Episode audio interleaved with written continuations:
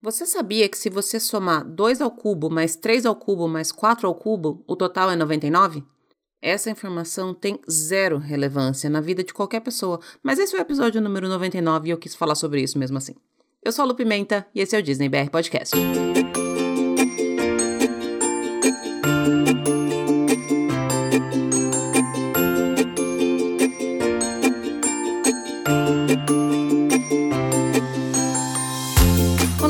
Pessoal. Bom dia, boa tarde, boa noite, boa madrugada.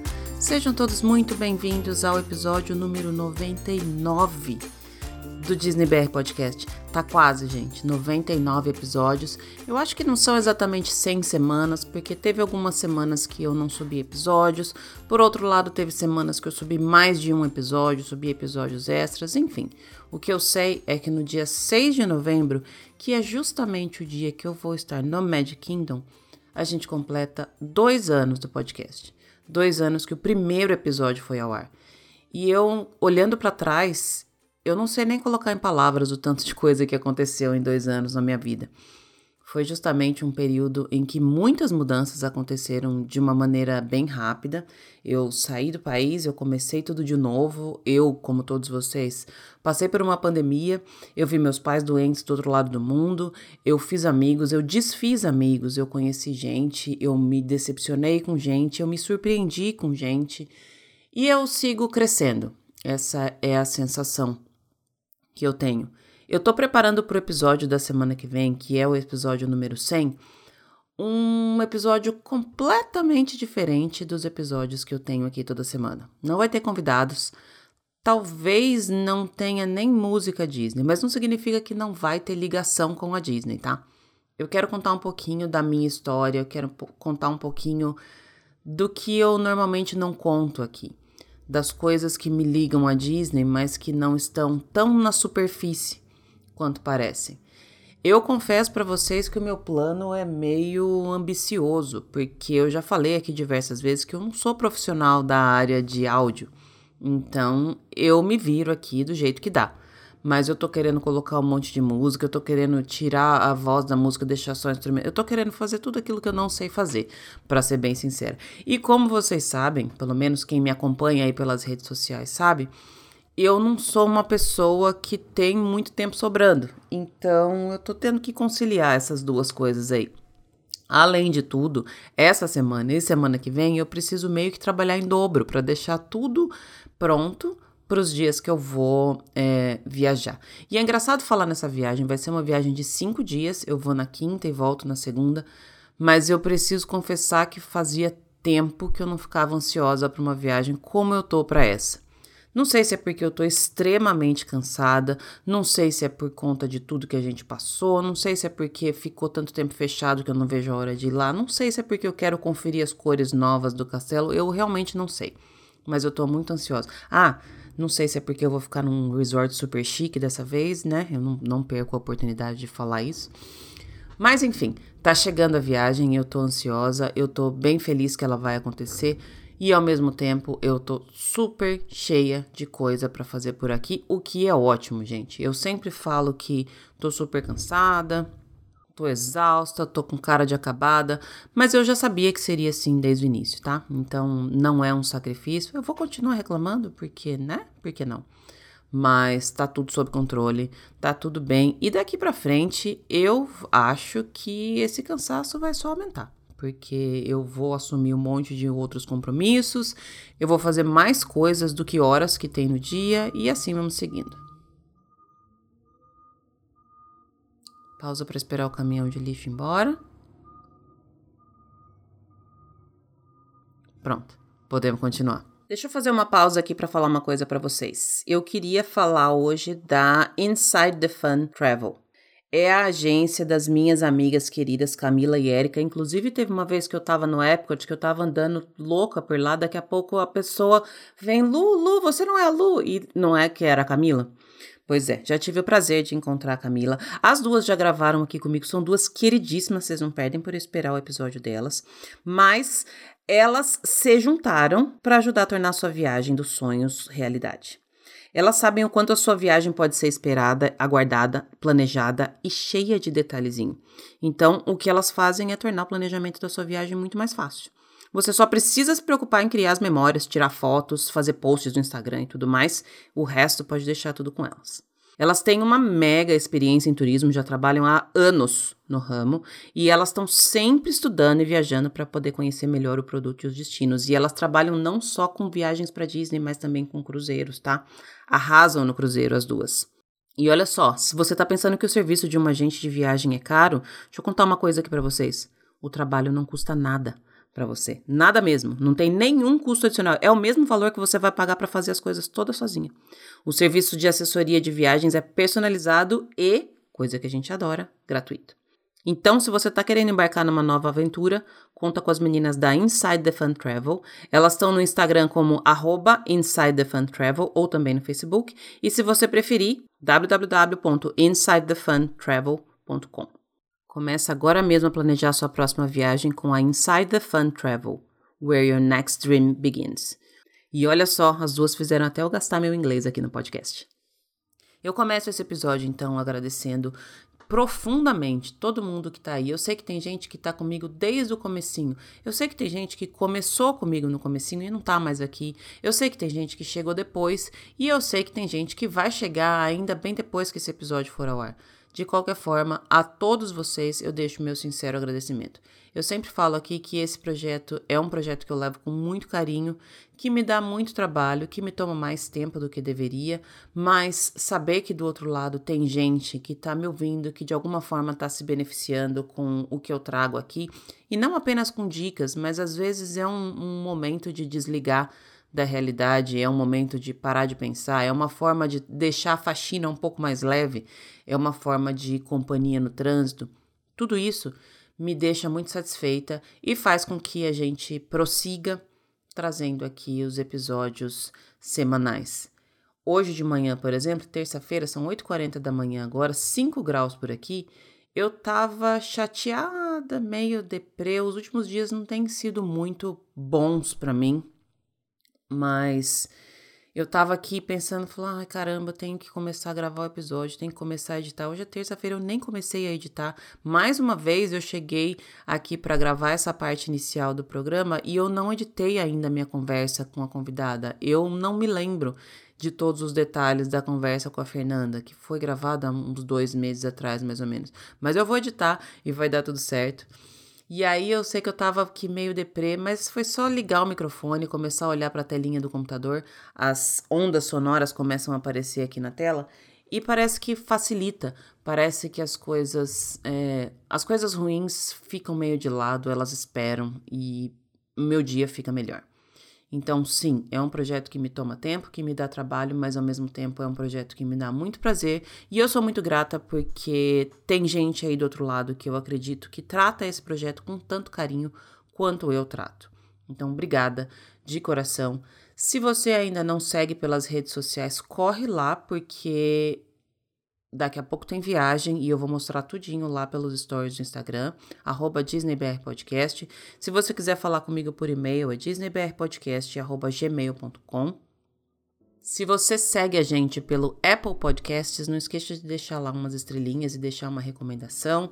Se você segue pelo Spotify, segue no Spotify também. Qualquer outro agregador que você é, acompanha o podcast, aperta lá um botão follow, seguir, alguma coisa desse tipo, para você ser notificado de quando os episódios novos estiverem no ar e para ajudar o podcast a ter mais visibilidade. Quanto mais gente aqui com a gente, melhor.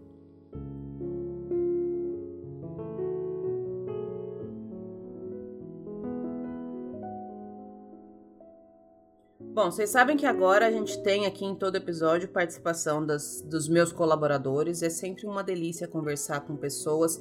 E hoje é especialmente gostoso para mim, porque eu tô falando com uma pessoa que me acompanha de verdade há muito tempo, muito mais que todo mundo que me acompanha aí no podcast. É a minha vizinha, uma das responsáveis por eu estar aqui. A gente já, acho que faz uns dois anos que a gente tá marcando de combinar de vamos gravar, vamos gravar, vamos gravar. Nunca dá certo. Hoje eu liguei para ela no meio da tarde, falei, vamos gravar ela falou, vamos, é assim que eu gosto.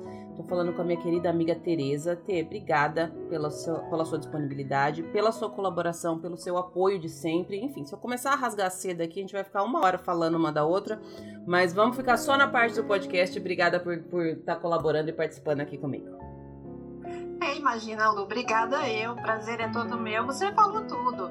A gente é amiga já há bastante tempo. Eu tenho um prazer enorme de ter aqui você como minha vizinha. Eu até fiz lobby para você vir para Michigan, né? Eu até fiz o maior lobby para você vir para cá. E assim, é uma alegria enorme te ter aqui, porque você sabe que você, além de ser amiga, é uma super incentivadora. Foi por sua influência que eu comecei a fazer as corridas da Run Disney e adoro. Hoje é um vício para mim, é minha companheira de academia, minha amiga, minha vizinha, tudo. Então, muito obrigada mesmo pelo convite para participar e vamos lá. Eu que agradeço. As pessoas que normalmente é, seguem no Instagram perguntam como é que eu acordo 5 horas da manhã, 6 horas da manhã, pra, com, com temperatura negativa, frio. Bom, a Tereza vai junto comigo, então vocês podem passar a perguntar para ela também. E aliás, quem gosta de Run Disney não pode perder as histórias dela. A Tereza começou tem dois anos já, Tê? Foi, a primeira vez foi Princesas de 2018? Sim. Não, foi 19. 19. Foi Princesas de 2019. Tem quase dois anos. Agora em fevereiro anos. de 2021 vai fazer dois anos. Começou né? a, primeira fazer... foi aquela da, da Helena de Avalu. Começou a fazer a primeira achando que não ia conseguir e hoje já tá, já tá cogitando a fazer uma meia maratona que eu tô de olho. Tô só observando daqui de, de longe. ah, eu achava que eu não ia conseguir mesmo, mas você vê que a influência foi tão boa, né? Sua, depois teve a Gabi, teve a Cami e tudo mais. Vocês, vocês me colocaram numa vibe irreversível, né? É e agora eu sou a maluca da esteira na academia, acordando 5 horas da manhã. vamos que vamos e não saio de lá antes de completar minha meta. E agora vamos que vamos. O bichinho picou, entrou na veia, agora vamos que vamos. Eu falo que o único problema de fazer uma Run Disney é que a gente não quer parar nunca mais, né, Tê? Não, nunca mais. É. Eu, eu, falei isso no, no programa que eu fiz, na live que eu fiz convidada pela Erika e pela Camila, da Insider Fun Travel. Eu falei exatamente isso. A Run Disney, depois que você faz a primeira, nunca mais você para. Nunca mais, porque é incrível. A energia é maravilhosa. Tudo que envolve Disney é maravilhoso, né? Eu sou suspeita para falar, você sabe? Porque eu acho tudo que envolve a Disney é maravilhoso. Então, mas Run Disney, especialmente, o nível de energia boa que tem ali é impressionante. Eu só tenho pena que por causa do Covid tenha ficado tudo Caramba. virtual, pelo menos por enquanto. Mas hoje mesmo eu fiz meus 10 quilômetros da Wine Dine. Eu não apenas comprei a medalha, eu fiz é e Vamos que vamos. É isso aí. Bom, eu separei algumas perguntinhas aqui. Eu gosto de fazer pergunta para tirar as pessoas da, do conforto. Eu não vou perguntar qual é a princesa preferida, qual é o parque preferido. Eu já adianto que você é do meu time, que parque preferido é o Epcot, então você tá certa. E também você tá certa porque você não vai nos outros parques. Então você é a minha, convidada perfeita, que só resposta certa. Já, já começa com ponto positivo os outros parques? Que outros parques? Que parque? Existem Aí, tá parques. vendo? Aí, é, é assim que tem que responder, tá vendo? É assim que tem que responder. Bom, separei cinco parque perguntas. Só tem outros, só tem na Califórnia, tem em Tóquio, tem em Shanghai, tem em Paris, tem em Hong Kong. São só. todos da Disney. Esses são os outros parques. Se tem outros fora esses, eu não conheço. Tá vendo? Aprendam, pessoas. Aprendam as respostas corretas que precisam dar aqui. Bom, separei cinco perguntinhas, Tê. Vamos começar. Eu já, a gente já estava conversando aqui antes de começar a gravar. Você já falou que já tem uma, uma colinha mental aí, já, já separou já. as suas, suas respostas. Eu queria que você conversa, começasse com o maior mico que você pagou é, na Disney. Bom, como eu te falei antes, eu não sou uma pessoa de pagar mico, mas quando eu pago, eu pago com juros, né? Então, assim, quando eu pago, eu pago bem pago. E o meu último e mais recente foi uma coisa muito hilária, gente. Eu já estive na Disney em plena pandemia, né? Não sei quem me segue no Facebook se sabe, quem participa do meu grupo se sabe. Eu estive na Disney em julho, quando a Flórida estava no ápice dos casos de, de Covid, né? Mas, enfim, eu não vou entrar nessa história, senão vai ficar comprida. Porque, só para resumir, eu fui porque eu tinha uns pontos do meu plano do Disney Vacation Club que se eu não usasse eu ia perder. Então eu resolvi ir não me arrependo de ter ido, foi ótimo, foi maravilhoso. Agora, o meu mico mais recente foi lá. Eu tinha uma reserva de almoço no Liberty Tree com a minha família, meu marido, minha filha e uma amiga que eu tenho, que ela é muito engraçada. A Fabiola é uma amiga minha brasileira que mora na Carolina do Norte. Ela falou: Tem, você vai pra Disney? Eu falei: Vou. Ela, ah, eu também vou. Eu falei: Ué, bora? Vem, vem pra cá que eu vou estar lá. Ela é que nem a gente, assim. Ela é louca pela Disney, só precisa de um, de um, de um peteleco, né? Então ela foi. Então nós estávamos sentados e a Fabiola é muito engraçada. E a gente estava zoando uma família que a gente viu. A gente estava na fila da Big Thunder antes de ir para esse restaurante. E a gente estava zoando uma família que estava usando a máscara no queixo, porque estava na fila achando que não tinha ninguém vendo, né? Então a gente estava zoando, chamando a, a máscara de, de fralda descarta pampers do queixo e, e falando um, um monte de besteira. Aí na hora que eu vou dar um gole na minha cerveja, a Fabiola me solta o seguinte, que ela já tinha o nome da família, que aquela família era Covid friendly. Aí quando ela falou isso, menina, Covid friendly family, menina, quando ela falou isso, eu engasguei com a cerveja.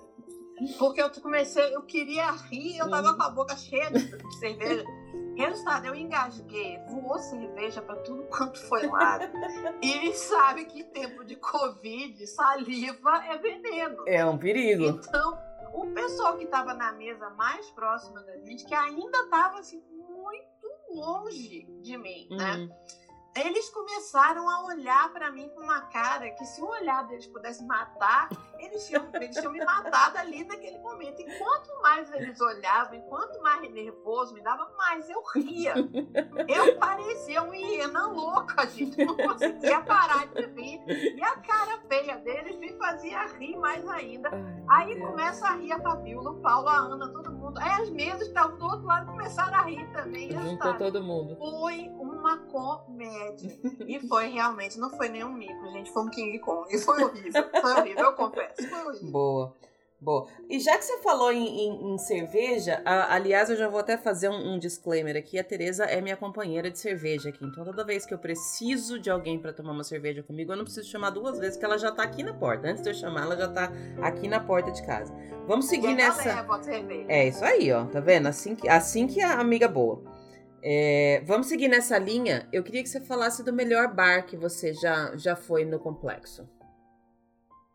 Olha, melhor bar. Vamos, vamos entender primeiro para mim o que é o conceito do melhor bar, né? uhum. né? O melhor bar para mim é o que tem a melhor bebida misturado com a melhor comida, uhum. né? Ou seja, é aquele que junta o que eu gosto de beber e que tenha assim aquela mais comidinha de barra gostosa, né? Certo. Então, assim, o meu conceito de melhor bar é esse aí. Tá. Então, assim, se a gente for falar é, na estética, se a gente for falar assim, o mais bonito não é para mim o melhor. Para mim, atualmente, o mais bonito, isso porque eu ainda não conheço o Enchanted Rose no, no Grand Floridian, que era o Misedance Lounge. Esse eu não conheço. Eu pretendo conhecer agora em novembro. Até você vai estar hospedada lá. Eu pretendo uhum. conhecer o lounge deles nessa viagem. Agora, o mais bonito para mim, sem sombra de dúvida, é o Barcelona Lounge, que fica no, na Grand Destino Tower do Coronado Springs. Ele é lindo, lindo, lindo. Então, vamos dizer, esteticamente é esse. Uhum. Mas, para mim, qual é o melhor deles? Ou seja, o que junta os dois itens. Lembrando que eu não sou uma pessoa muito aventureira em termos de bebida. Eu gosto de um coquetel aqui, outro ali, mas eu gosto mesmo da minha cervejinha e do melisquete. Então, para mim, o que tem, assim, appetizers maravilhosos e com uma boa carta de cerveja, vinho e 10 é o Three Bridges, que é um bar que também fica no Coronado Springs. Ele é novo, ele veio junto com a reforma quando construíram a Grande Chino Tower. É, ele fica no meio do lago do Coronado Springs. Uhum. Então ele fica so, sobre a água, ou seja, ele é lindo porque ele fica, ele é lindo só por ele estar ali no meio, flutuando ali no meio da água, ele já é maravilhoso. E ele tem é, aperitivos divinos, as asinhas deles são maravilhosas. Eles têm a, uma torrezinha de mini tacos. Eu não sei se quando eles voltarem, agora depois da pandemia, se o cardápio vai ser o mesmo. Uhum. Mas assim, até a, a última vez que eu estive nele, que foi em fevereiro desse ano, ele assim arrasa com uma menção honrosíssima para o Banana Cabana do Caribe Resort. É, esse, o, o Two Bridges eu já ouvi falar muito dele. mas muito mesmo. Nunca coube no, nas últimas viagens que eu fiz. Depois que ele ficou pronto, não deu pra. não coube. Mas é uma. É, eu acho que virou meio que preferência geral, né? Ficou difícil desbancar ele, né? Ele é maravilhoso, Lu, e ele é maravilhoso de todo. O lugar é maravilhoso, o ambiente é maravilhoso. Quando tá frio, nos meses mais frios, né? Que fica friozinho. Em fevereiro tava bem friozinho à noite quando a gente esteve lá. É, eles têm lareira, é super aconchegante. Legal. E fora que o cardápio deles é maravilhoso e assim eu não bebi nada além de Bud Light lá, mas as pessoas que estavam comigo pediram coquetéis, essas coisas, e todo mundo adorou. Então, assim, recomendo. Ótimo. Recomendo mesmo. E esse do Caribbean Beach Resort, o Banana Cabana, também na mesma linha de, aperitivos maravilhosos, até porque eles saem da cozinha do Sebastian, né? uhum. né? Então, também é maravilhoso. Agora, o Banana Cabana ele já é mais assim, tipo um bar de piscina, uhum. porque até porque ele fica bem pertinho da piscina do, do Caribbean Beach. Então ele já tem um ambiente mais descontraído. Você vai ver gente maiô e tudo mais. O Three Bridges não, ele já é um outro esquema, já é um pessoal mais arrumadinho, já é um ambiente assim um pouco mais refinado do que o Banana Cabana. Agora, em termos de comida e aperitivo, os dois arrasam. Eu ainda deixo o Three Bridges em primeiro lugar, mas com uma menção honrosíssima para o Banana Cabana. Bom, vamos ainda falando de, de, bebidas e agora a gente vai falar do que a gente gosta. O pessoal é vai pensar que eu sou alcoólatra. Imagina. Eu prometo que é a última. prometo que é a última que a gente fala de cerveja. Eu já não, deixo aqui brincando. avisado que a sua a preferência da T, gente, para quem não a conhece, é Bud Light. Então, quando você na vida inteira, se você vira uma, uma lata de Bud Light, é dela que você tem que lembrar, porque essa é a pessoa da Bud Light. Mas eu não quero que você fale da sua cerveja preferida, eu quero que você fale da pior cerveja que você já tomou, que já experimentou no complexo. Gente do céu, vamos lá. Olha, é, a questão da Bud Light é verdadeira, né? Cerveja para mim é Bud Light, que até o meu marido me zoa dizendo que Bud Light não é cerveja, que Bud Light é água suja, né? Que ele diz que não tem cerveja no mundo pior do que Bud Light. Eu adoro Bud Light. Mas enfim, é, não é para falar da minha preferida, é para falar da pior. Eu vou, eu vou sair da caixa agora e eu acho que vai ter gente que vai ficar zangada comigo que eu vou falar isso. Mas assim, a cerveja que eu achei a pior da vida, pior, pior, pior, é uma das cervejas mais famosas do Epcot e eu detestei. Que é aquela cerveja de grapefruit que vende, vende no pavilhão da Alemanha. É, como é que chama? Schoenhofer. Aliás, tem outro mico aí. Pronto, quando eu comprei essa cerveja para experimentar, é, eu li o nome, né? E eu ficava, eu perguntei para um cast member alemão, eu mentida, né? Achando, né? A última bolacha óleo do pacote, vou aprender alemão, né? Eu vou perguntar como é que fala o nome dessa maledeta dessa cerveja. O cara me falou, quanto mais ele falava e eu tentava repetir, mais eu me enrolava, gente. O nome da cerveja é, não, é, não é desse plano, entendeu? Para os alemães pode ser. E ali eu tive absoluta certeza que alemão não era uma língua para minha pessoa. Já descartou, de a, a possibilidade de aprender alemão ficou por ali mesmo.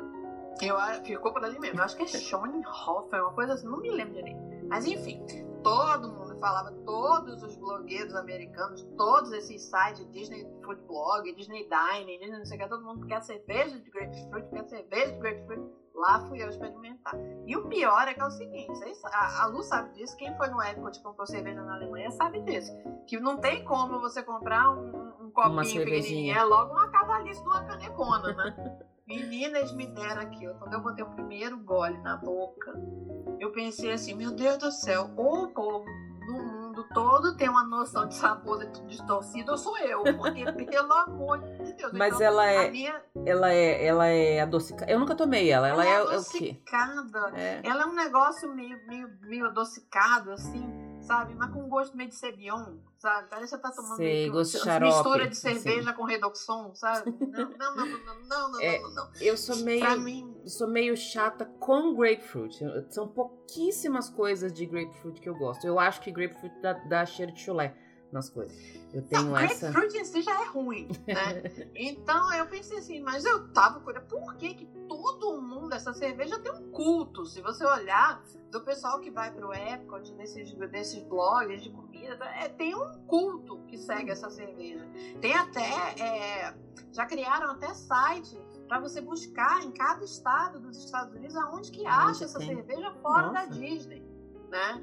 E eu digo assim, bom, deve ser, deve ser a, a, última maravilha. Eu tô bebendo Bud Light de boba que eu sou, né? Vamos lá, vamos saber qual é desse negócio. Gente, é muito ruim. Pelo amor de Deus, se tiver alguém que gosta desse negócio, me perdoe. Mas, pelo amor de Deus. E eu tenho certeza que, com certeza, deve ter cerveja pior do que ela por aí. Eu não consigo, por exemplo, imaginar como tem aqui em Michigan, nessa época de outono. Você sabe que tem uma cerveja com gosto de apple cider, né? Uhum. Então, eu não consigo imaginar misturar cerveja com apple cider. É, mas. Eu, eu já e... sou mais aventureira que você de cerveja, mas eu vou até um certo ponto também. Não é, também não, não é qualquer coisa.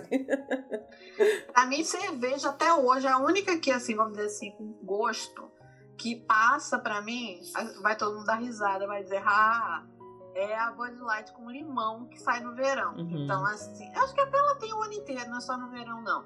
Mas no verão, a Bud Light Lime é deliciosa, porque. Mas também não é uma coisa, você vê que até na própria Corona, né? Eu gosto da Corona também, a Corona você toma com um limãozinho dentro, né? Então, assim, com limão, ok. Agora com grapefruit, gente, que me perdoe quem gosta, mas não vai não. Foi então, demais. Essa eu boto no top do top do top das ruins pra mim. Bom. Dá não. Bom saber. Mais duas perguntas. Eu quero saber, na sua opinião, o, o, pior filme que a Disney já lançou. E aí pode ser animação, live action, qualquer um, da, o que você acha. Essa é uma pergunta que sempre dá polêmica, porque qualquer filme que você falar, vai ter gente que ama.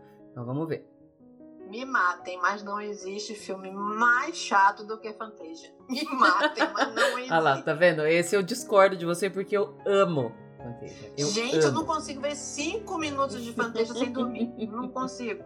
Eu adoro. Pra mim é ele empatado com o Wally. O Wally também. É, o Wally, até esses dias que a gente tava caminhando, a gente tava conversando, eu nunca assisti o Wally. Então... Tá perdendo nada.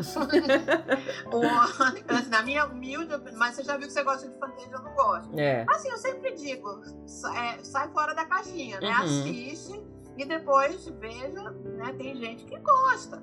Mas assim, é, o Wally, eu acho assim, eu acho a temática do Wally pesada. Inclusive para ser um filme de criança, entendeu? Eu uhum. acho o tema do Wally bem pesado. Então, assim, eu não gostei. Agora, chato, chato para mim embora eu ache o Mickey feiticeiro lindinho, eu acho ele uma gracinha tudo. Mas o filme eu acho muito chato. Eu acho viagem, gente. Eu acho viagem. É, ele Talvez é se um dia, sei lá, eu tiver bastante alta, eu assisto ele Pode ser. legal. Talvez precise, assim, precise alterar o estado aí o assistir. O estado pra apreciar, ou meu senso artístico pra apreciar. Ah, é, de novo, eu volto a falar posso ser eu a errada, mesma questão do, da cerveja de grapefruit, mas assim, eu acho o Fanteja tedioso. Gente. Não, Perdão mas... quem gosta, mas eu acho ele muito chato. Não é uma questão de estar tá errado ou não, cada um tem a sua, a sua percepção. E eu acho legal fazer esse tipo de pergunta justamente por isso, porque normalmente, quando. E eu sempre forço em coisas que a pessoa não gosta, porque sempre vai ter alguém que ama, igual você falou do Fanteja, não é meu filme preferido, mas eu adoro ele, mas eu tenho a minha história com ele. Então tem. E Disney tem muito disso, de qual é a sua sua história com essa coisa, com esse filme, com esse personagem. Então, por isso que muda bastante a percepção, né? Exatamente. Você veja, normalmente você falou assim, do filme que eu mais, é, vamos dizer assim, que eu desgosto uhum. mais, digamos assim. Eu não vou dizer, ah, eu não gosto de Fantasia. Eu acho ele chato, eu acho ele tedioso, ele dá sono. Uhum. Assim, mas, por exemplo, eu pessoalmente e assim, me perdoem novamente, galera. Acho que uma das coisas mais insuportáveis que a Disney fez em termos modernos foi Frozen. Entendeu? Mas assim, por exemplo, tem gente que adora, adora. Então, assim, é, é questão de gosto é. mesmo. Agora, por exemplo, quem é, assim, o filme de princesa que eu mais me identifico é um dos filmes que você menos ouve falar, que é o, o Brave, o Valente. Eu uhum. adoro esse filme adoro ele. E tem muita gente que detesta, que acha ele de lado, sem né? graça e tudo mais, né? Então é, é, é, é tudo muito relativo. O Frozen, por exemplo, o Frozen 2, eu adorei. O primeiro Frozen, eu não sei se foi. Eu acho que ele foi muita coisa. É. Eu acho que foi justamente é. isso, porque eu lembro de ter assistido e gostado, mas depois a gente foi tão bombardeado com tudo de Frozen que chegou uma hora que fala pelo amor de Deus, para Eu acho que foi isso que foi, aconteceu. Então, eu tomei birra nesse momento. É. Eu tomei birra porque foi aquele negócio. Era Frozen, Frozen, Frozen, Frozen, Frozen, tudo em torno de Frozen. E pra mim, a gota d'água foi quando eles mexeram no pavilhão da Noruega. Aí eles mexeram comigo, entendeu? Eles brigaram comigo. Aí pegou então, no assim, Aí, assim, é, comprometeu mais ainda a minha birra. Porque uhum. para mim eles não podiam nunca ter mexido no Milestone pra botar é. Frozen Never After. Mas assim, isso aí é outro papo, é outra história, a gente vai longe. Isso mas, eu concordo. concordo é, mas vamos deixar a Fantasia. Fantasia eu acho bem tediosozinho. Legal. Agora vamos falar de uma coisa legal, e isso é um, é um ponto que eu sei que você teria um, é, história para fazer um episódio inteiro para falar disso, porque eu sei que você é uma pessoa que faz muita questão de interagir com cast members e que, e que exalta os cast members, que sabe que a Disney é o que ela é, uma boa parte por conta dos cast members. Então eu queria que você colocasse uma ou a sua melhor experiência ou uma experiência muito legal que você teve por causa de um cast member. Tá bom, vamos lá. É, primeira coisa, para mim, os cast members são a alma da Disney. Eles são a alma. Quem faz a tua experiência na Disney boa ou ruim são eles né? Uhum. Então, assim, quando você tem um bom cast member, eu faço questão absoluta de exaltar, de chegar, de falar, de fazer um cumprimento, de falar, nossa, olha, você mandou bem pra caramba, nossa, que legal. E assim, e eu sou uma pessoa que normalmente, assim, eu tô me segurando para não falar, porque senão eu vou, eu vou gastar seu episódio inteiro. Porque você me conhece, você sabe que eu posso falar por horas e horas e horas a fio. Então, assim, um, os cast members, para mim, eles são a alma da Disney. São eles que trazem a Disney para você. São eles que, vamos dizer assim, que deliver a Disney para você, uhum. né? Então, aquilo tudo é maravilhoso. Até o próprio Walt Disney dizia que é preciso pessoas para tornar o sonho Sim. realidade, uhum. né? E não existe nada mais verdadeiro do que isso. Enfim, tenho trocentos momentos maravilhosos, momentos que me fizeram sorrir, momentos que me emocionaram, me fizeram chorar, momentos assim maravilhosos. Eu, é, eu posso falar dois rapidinho, veja um só, porque tem dois assim que, que, que, são assim top do top do top. Em, em maio de 2013 eu conheci um filho que eu não sabia que eu tinha. vamos, vamos lá. Começa por aí. Não, mas ele não saiu da minha barriga.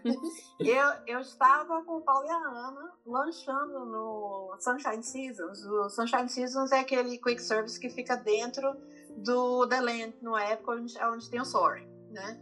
Então eu estava almoçando com o Paulo e a Ana ali. E chega um rapazinho novinho, pra, ter, pra gente acabar de comer, chega esse rapazinho novinho e, pergunta se a gente tinha terminado, se ele podia tirar a bandeja pra gente. Aí eu falei, não, mas era só o que faltava, gente. Eu, eu, eu limpo a mesa, eu levo a bandeja, eu coloco lá no lixo. Ele disse, não, absolutamente, eu faço questão. E aí a gente começa a conversar com ele.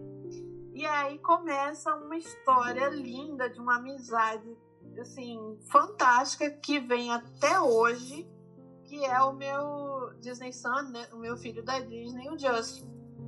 Ele era é, college program na época, ele estava fazendo food and beverage. Então, ele estava lá no Epcot, foi onde a gente conheceu. Ele terminou o college program dele, voltou para o Tennessee, da onde ele era. Terminou o college dele, voltou para Disney para trabalhar.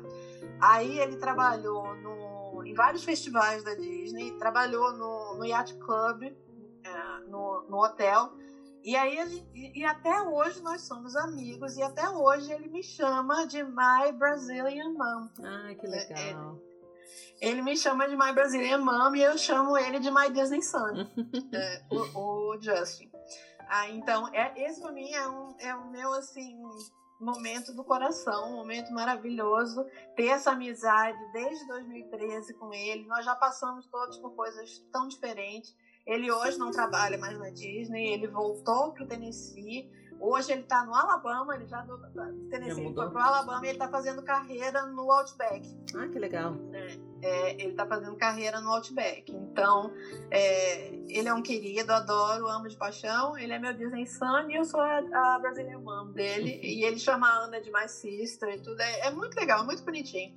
Eu até fiz um post sobre ele, não tem muito tempo, no meu Facebook. Depois eu te mando uma foto com ele para você tá. ver. Acho que a Renata, a Renata do Breath of conheceu ele. Uhum. E isso é uma coisa. E o segundo, assim, vamos dizer, um momento, emoção foi a, quando a gente tirou a cidadania americana, nós fomos comemorar na Disney. Nós ficamos no Wilderness Lodge.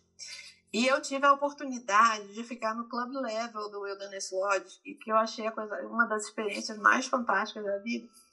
E, uh, e conheci, no, no, no club level, você tem um concierge, que são pessoas que trabalham lá de dia e de noite, que são cast membros que trabalham lá de dia e de noite, e eles fazem tudo para ajudar para que as suas férias sejam perfeitas, né? Então, assim, a experiência do Club Level, ela é maravilhosa e eu, é caríssima. Eu não paguei o preço que ela custa, só tive isso porque eu fui com tarifa de agente de viagens na época, então, assim, que fique claro, não é assim um negócio assim, não é assim, ah, a Tereza metida, nada, pelo amor de Deus, tá, gente? Foi um negócio que eu consegui por conta do meu trabalho.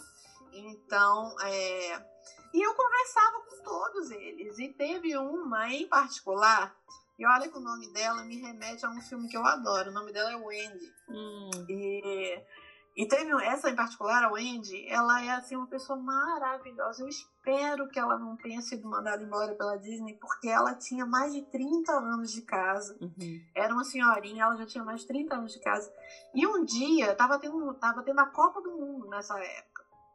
E a gente estava assistindo o jogo da Copa, ela, ela veio e ela viu que a gente decorou a mesa toda, porque era um jogo dos Estados Unidos, não me, não me pergunte com qual time, que eu não me lembro qual era, mas a gente decorou a mesa, botou bandeirinha, não sei o que. Ela falou, ai que legal, vocês estão tão entusiasmados. Os americanos normalmente não são entusiasmados assim por futebol, uhum. né? Porque até para o americano é uma curiosidade, o futebol, o nosso futebol, né? Pro americano, a Lu sabe disso porque ela tá morando aqui, é um esporte muito mais de mulher do que de homem, Sim. né? Então, uhum. é um esporte que é muito mais feminino do que, do que masculino. Então, assim, é, a gente, e a gente estava vendo o jogo lá, fazendo barulho e tudo mais, e ela veio e disse que engraçado. Esse, é, esse esporte é um esporte muito mais feminino do que masculino, e vocês estão tão, tão, assim, entusiastas, né? A gente falou, não, você vai entender já já por quê. Nós somos originalmente do Brasil, nós viemos do Brasil. Aí ela, nossa, mas eu jamais teria dito isso. Você, mas vocês são brasileiros? Aí a gente falou, não, nós somos Bras Americans. Aí ela riu, ela falou, como é que é? Hein? É, ela, hein? Aí eu falei, não, nós acabamos de jurar a bandeira, nós acabamos de tirar a cidadania americana. Nossa, ela fez uma festa pra gente, gente. Ela fez uma festa, foi tão bonitinho, porque ela foi tão assim, efusiva, abraçou, deu parabéns e tudo mais. Tá. No dia seguinte, nós fomos pro parque, nós fomos normalmente pro parque. Eu acho que foi até o Animal Kingdom que a gente foi nesse dia, se eu não me engano, porque a gente voltou cedo. Quando a gente chega no quarto, em cima da cama, tinha, até porque era julho, era a época do 4 de julho, tinha um Mickey e uma Minnie de pelúcia Ai, daqueles patriotas, vestidos com as cores da bandeira. Uhum. Tinha duas, dois cordõezinhos de lampadinha piscando, lampadinha com o formato da cabeça do Mickey, uhum. azul, vermelho e branco. Né? Tinha um chocolatinhos do Mickey assim, e tinha um cartão aonde eles falavam é, do quanto que eles estavam orgulhosos da gente. Imagina, eles nem conheciam a gente, do quanto eles estavam orgulhosos por a gente ter se tornado cidadãos americanos, do quanto que a gente era bem-vindo aos Estados Unidos, Ai, que, que eles faziam questão de dar os parabéns a gente, que eles estavam orgulhosos da gente, que eles davam as boas-vindas a gente como cidadãos americanos. E assinado por todos os cast members do concierge. Uhum. Gente, eu chorei um lençol inteiro, não preciso nem falar para vocês. Essas coisas são, são muito significativas para imigrante, né? Eu acho que quem não vive essa, essa, essa experiência não consegue ter a dimensão é. do quanto isso é, é grande, né? É muito grande, é muito grande. Então, assim, e, a, e, e, todo o processo, a Lu sabe disso porque o, o, caminho que a Lu está percorrendo é exatamente o mesmo que, que eu percorri, é exatamente a mesma coisa. Então, assim, a gente sabe o quanto que cada passo é difícil, é. quanto cada passo é sofrido. Eu digo, para imigrar para cá, você tem que não, você não tem que querer, você tem que querer muito, uhum. muito, demais.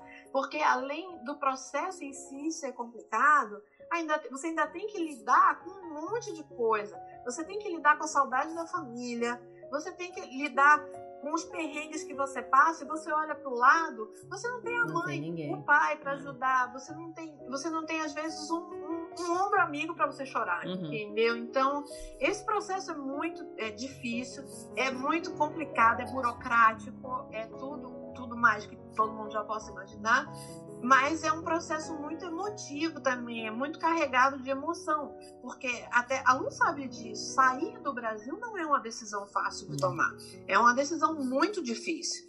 E, e vamos dizer assim, você emigrar para qualquer país que seja, seja para os Estados Unidos, seja para o Canadá, para a Austrália, para qualquer país da Europa, para o Japão, para onde for, você está basicamente deixando a sua raiz para trás e plantando uma nova, é. num lugar diferente, com uma cultura diferente, com tudo diferente, onde você tem que se adaptar, você tem que entender, às vezes, regras que você não conhecia, costumes que você não tinha, às vezes, coisas que você, a gente faz no Brasil que são altamente normais e a gente não acha nada demais, eles torcem o nariz e vice-versa, né? Então, assim, a, você tem que ter uma adaptabilidade enorme e cada passo desse que você vai, que você vai caminhando para frente, é uma emoção enorme, né? E, e para a gente culminou com a cidadania e o pessoal da Disney tornou isso uma emoção ainda maior para mim, para mim, para minha família. Foi assim indescritível. Posso o Mickey e a Minnie estão aqui e, e, assim, eu vou lembrar da Wendy para sempre. Eu vou ter ela sempre guardada aqui no cantinho do meu peito, porque ela me proporcionou assim um dos meus momentos mais emocionantes com a Disney, com certeza. Que delícia. Bom, em meia hora que a gente conversou, vocês puderam perceber que eu vou precisar de mais ou menos uns três episódios para gravar com a Tereza, né? Ai, Lu, desculpa. O, imagina, imagina. O lado bom é que ela tá aqui do meu lado, então eu posso. Deixa eu, eu, deixa eu me organizar com a vida aqui, porque eu tô correndo, buscando, tirando mais horas de cada dia para poder fazer tudo que eu tenho que fazer. Mas foi uma delícia conversar com você, amiga. Eu nem, eu nem, é como eu falei no começo, eu nem vou começar a rasgar seda porque você sabe e eu também sei. Então eu acho que a gente não precisa ficar se elogiando uma para outra. Eu tenho você como, como a minha mão amiga aqui. Na hora que você falou que às vezes a gente não tem ninguém e isso acontece, eu sou muito grata por ter você. Então já deixa aqui Mas meu. A, a gratidão é mútua eu quando eu estava fazendo meu lobby pela Oakland University, não é somente porque a Oakland University é maravilhosa, eu estava agindo em causa própria também, tá? Pronto. tá? Então, você sabe que você tem todo o meu carinho, a minha consideração, você pode contar comigo para o que você precisar e na hora que você precisar. E, pessoal, não fica chateado que eu disse que não gosto de Frozen, que eu não gosto de Fantasia, que eu não gosto da cerveja de grapefruit, tá? O bonito da vida é exatamente isso, que não tem duas mentes que pensam igual, é. né? A beleza da vida é essa é a gente, cada um pensar do jeito, cada um gostar. Gostando de Disney, tá tudo certo. É isso aí. E, e pode ficar tranquila, porque quem não gosta de alguma coisa, eles não gostam de mim, porque eu não gosto da Universal. Então eu já, eu já consegui pegar toda a raiva de todo mundo aqui, então pode ficar tranquila. Não, sobrou nada. Ah, não, mas não tem problema, gente. Não precisa ter raiva. Afinal de contas, eles são só outro parque. É. Pra quem gastou sua raiva, eles são só outro parque, Obrigada, amiga, pelo seu tempo. A gente se fala. Obrigada a você. Beijo. Um beijão. A gente se vê na academia amanhã. Beijo. Até.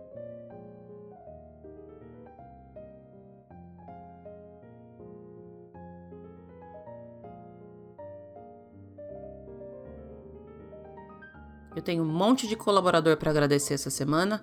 Vamos lá? Aline Motolo Xavier, Aline Souza Canteiro, Ana Carolina Sola, Ana Cecília Lechugo, Instagram Sonho Magia Viagens, Ana Gaio, Ana Karina de Oliveira Campos, Ana Laura, Instagram arroba Minhas Viagens, underline Minha Jornada, Ana Suíço, arroba Ana Suíço Viagem, Andréa Bermudes, arroba é Orlando, Ana Elise Almenara Menezes, eu, eu tomo muito cuidado para falar seu nome agora, tá, Anne? Não quero mais errar.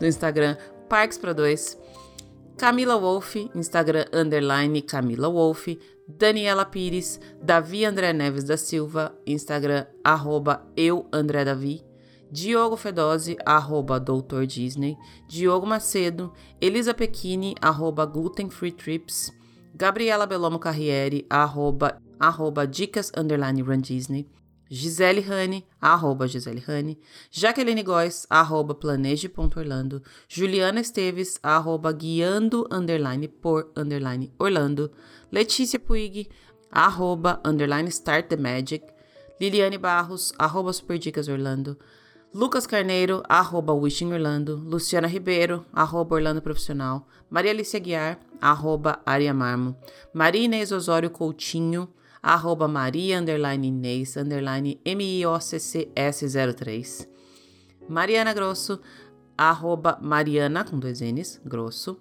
Patrícia Chose, arroba Vou Descer Aqui. Raquel Gabi Isis, arroba Finalmente Orlando. Raquel Barbuda, arroba Raquel Barbuda. Rebeca Issa, arroba English with Bex. Sérgio Corvelo Jr., Tatiana Alves Raimundo, arroba Petigato, underline fofo. Tiago Yamamoto, arroba Aulas Tom Santana. Vanessa Krolikowski, que me falou na semana passada que eu falei o nome dela certinho, mas ela falou que eu posso chamar ela só de Vanessa desde que eu reforce que é a Vanessa que eu mais gosto. Por enquanto só tem uma Vanessa aqui, então não vou criar problema com ninguém. Arroba viagem, underline com, underline magia. Tereza Cono e Érica e Camila, arroba Inside the Fun Travel. Eu agradeci já a cada um de vocês. Acredito que eu agradeci. Se eu não agradeci, me cobra um agradecimento. Mas fica aqui de novo um agradecimento a todos vocês que acreditam no projeto a ponto de colaborar para que ele ocorra. Se você quer se tornar um colaborador, é só entrar em www.padrim.com.br barra DisneyBR Podcast tem lá todas as faixas de colaboração. A partir de R$ reais você já me ajuda com os custos de edição, de armazenamento e de tudo mais que eu tenho de gasto aqui com o podcast. Se você não pode colaborar, tá tudo bem. O que você pode fazer para ajudar é compartilhar os episódios com os amigos, curtir os posts nas redes sociais, chamar mais gente para estar tá aqui com a gente e isso já vale tanto quanto. A minha convidada de hoje é a Fernanda e a gente gravou, como eu falei antes, há uns dois meses, eu acho que foi. É, a gravação dela foi naquela maratona de gravações que eu fiz em julho e agosto, porque eu sabia que quando voltassem as minhas aulas e começasse o meu trabalho, ia ficar tenso por aqui. A gente falou de 10 erros de planejamento e o episódio da Fê entrou numa votação junto com o episódio de coisas subestimadas que eu gravei com a Julie e com a Tiana. O episódio dela perdeu e foi por pouco que perdeu na primeira votação, e aí agora ele entrou em votação de novo. Dessa vez, se vocês acompanharam pelo Instagram, eu fiz duas enquetes. Eu sorteei quatro temas e daí o vencedor de cada uma das enquetes ia disputar entre si para ver quem ganhava. E aí, coincidentemente, na final ficou de novo o episódio da Fê e o episódio de coisas subestimadas da Ju e da Tiana, que elas fizeram em duas partes. Eu conversei com a Ju e com a Tiana, que são duas queridas, vocês sabem o meu carinho e consideração por elas, já falei aqui diversas vezes, mas da mesma forma eu também tenho um grande carinho pela Fê. Então eu conversei com a Ju e com a Tiana e falei: meninas, vou subir o episódio da Fê dessa vez, porque ela já entrou em votação com vocês, ela já quase ganhou e eu acho que agora é a vez de dar a chance para ela. Então a gente falou sobre 10 erros no planejamento da viagem para Disney. Ficou uma delicinha. Venha ouvir o que a Fer tem para dizer. Se você ainda não segue a Fer, corre lá no arroba Magia e Aventura. E semana que vem eu volto com o episódio número 100. Beijo para vocês, boa semana, tchau, tchau.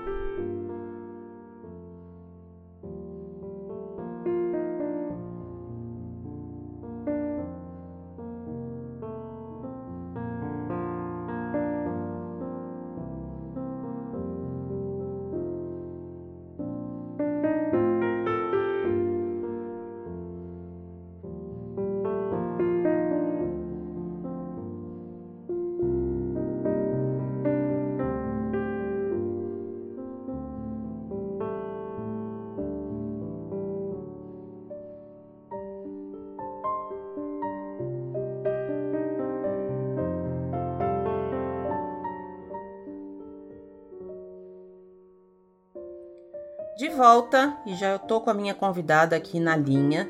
Hoje eu tô conversando com uma pessoa que faz um tempão também, mais uma que a gente tá combinando. A, parece que faz anos que a gente tá combinando. Vamos marcar, aí marca, aí desmarca, aí dá tempo, aí não dá. A internet não colabora, o computador não colabora, o tempo não colabora. Tem várias coisas que, que não colaboraram pra gente fazer essa gravação antes, mas a gente não desiste. Estou conversando com a Fernanda, do Magia e Aventura. Fer, seja muito bem-vinda. Obrigada desde já pelo seu tempo, pela sua paciência e pela sua disponibilidade. Obrigada a você, Lu. Um prazer estar aqui. É, eu já te acompanho há um tempo. Não comecei a acompanhar no início do podcast, mas aí eu fiz uma maratona. Era minha companhia no, no trânsito. É, agora eu já tô em dia com os episódios, então eu escuto uma vez por semana e fico torcendo para chegar a próxima semana logo. Obrigada mesmo. Hum. Prazer estar aqui. Prazer é todo meu, Fê. É, é legal essa relação que a gente cria com os podcasts que a gente, que a gente escuta, porque eu lembro da primeira vez que você me mandou mensagem. E aí, é, parece que a gente já é super amiga da pessoa que tá do outro lado, mesmo sem nunca ter falado com ela, né? Sim, sim. Não, e tem hora que eu, que eu me pego escutando podcast e conversando com você no podcast. Gente, ela não vai escutar. Faz aí eu parte. falo assim, eu vou mandar mensagem, porque eu achei isso muito interessante. Só que aí acaba que no meio do, do, da correria do dia a dia eu esqueço de mandar mensagem. Mas eu converso com você, tá? Se você não escuta, aí já não é. Ah, o problema é meu, né? é isso aí. Ô Fê, antes da gente começar, eu queria que você me contasse um pouquinho da sua história com a Disney. Da onde, da onde vem sua paixão? O que, que te levou a, a seguir um pouco por esse caminho? Como é que você chegou até onde você está hoje? Como é que foi? Certo. Lu, é, eu sou da geração das fitas VHS, né? Assistia repetidamente várias. E aos nove anos de idade, eu fui pela primeira vez para Disney com a minha mãe é, num grupo de excursão, que na verdade foi um casal de amigos dela que convenceram ela a, a que nós fôssemos, né? E eu lembro, assim, eu tinha nove anos, eu lembro de pouca coisa, mas as coisas que eu lembro são, são lembranças muito fortes. É... E aí, desde então, eu fiquei encantada. Eu fiquei encantada, queria voltar, queria voltar, queria voltar. Só que eu só consegui voltar novamente em 2014, é, depois de casada. Foi a primeira viagem grande que eu fiz com meu marido. É, ele queria porque queria ir para a Europa, apaixonado por história medieval, ele queria conhecer os castelos medievais. Eu consegui convencê-lo a conhecer o castelo da, da, da Cinderela. Manteve o castelo, é, tá tudo certo. Não, tinha castelo, continuava tendo castelo. É, ele já conhecia, ele já tinha ido também. E eu convenci ele da seguinte forma: não, vamos para Orlando. A gente depois dá uma esticada, vai para Nova York e a próxima viagem grande que a gente fizer, a gente vai para Europa. A gente já fez outras viagens grandes todas para Orlando. e a Europa ficou só na promessa. Mas nessa viagem com, com meu esposo, eu fiz um mega planejamento. Uh, e a gente, apesar de ter ido em alta temporada, fomos em dezembro o, o planejamento foi tão bem feitinho assim que eu consegui, a gente conseguiu pegar os parques não vazios, mas a gente conseguiu aproveitar muito dos parques. Uhum. Né? A gente fez tudo aquilo que a gente tinha se proposto a fazer, de atrações, de shows, etc. A gente conseguiu fazer por conta do planejamento. E aí, quando a gente voltou, meu esposo começou a falar: olha, você faz isso bem, porque toda, toda viagem, na verdade, que a gente faz, eu gosto de planejar. Né? Mas ele viu que Orlando tinha um negócio especial. E aí ele ficou desde então falando, né? Por que, que você não faz isso? Trabalha com isso. Eu sou psicóloga de formação, eu trabalho com psicologia, eu sou da Secretaria de Saúde aqui de Brasília. Mas assim, nada me dá tanto prazer quanto pensar em Disney, em Orlando, etc. E aí ele ficou, mas eu deixei isso para lá. É, e aí depois a gente voltou algumas vezes. Em 2018 a gente foi com o meu filho. O Luca hoje está com quatro anos. A gente foi, ele estava prestes a completar dois anos. E aí, mais uma vez, fazer planejamento foi super importante, especialmente porque era uma viagem muito diferente de todas as outras que a gente já tinha feito. Uhum. Né? Aqui, naquela viagem, a gente tinha que. A gente tinha que ter atenção com as necessidades do Luca. Sim. Né? Que era uma criança, era uma criança pequena ainda. Vamos, vamos considerar ele era um bebê ainda. Uhum. Né? E, e aí, depois dessa viagem com o Luca, que eu comecei a, a considerar mais a, as sugestões do, do meu esposo. Né? E aí eu, eu comecei a estudar mais e a me profissionalizar nesse mercado de, de planejamento de viagem, de roteiros personalizados.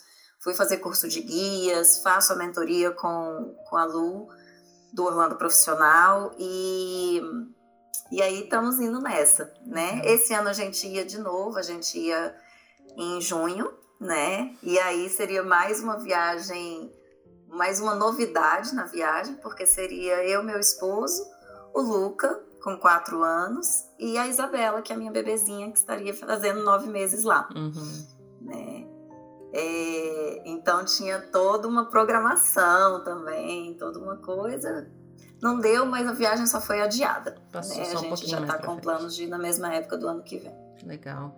Que bacana essa sua, esse seu depoimento e que parceiro, seu marido, porque eu escuto muitas reclamações, até meio brincando, de, de ai, meu marido não aguenta mais, meu marido não, não aguenta mais eu falar de Disney, não quer mais saber de viajar para lá. E no seu caso foi o contrário, né? Ele que te, que te falou, olha, é, é por aí.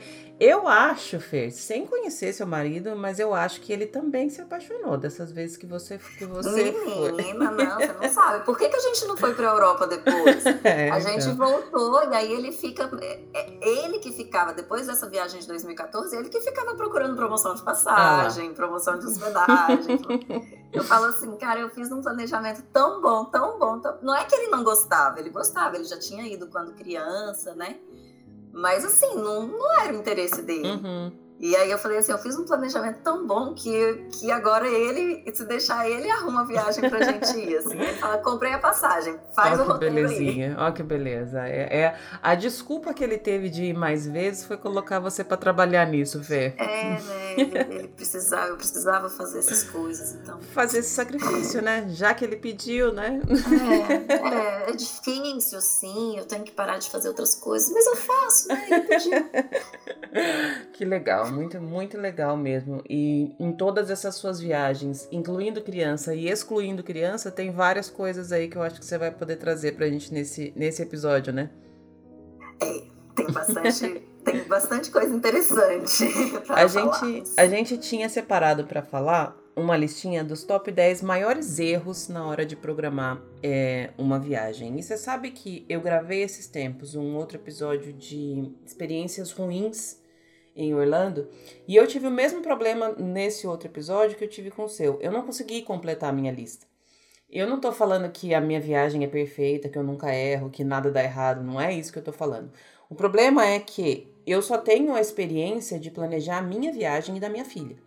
Então eu sei exatamente o que a gente quer, o que a gente pode, o que a gente não pode. Se alguma coisa está para dar errado na viagem, eu posso mudar completamente. Eu posso não ir, eu posso não fazer, eu posso ficar dormindo o dia inteiro.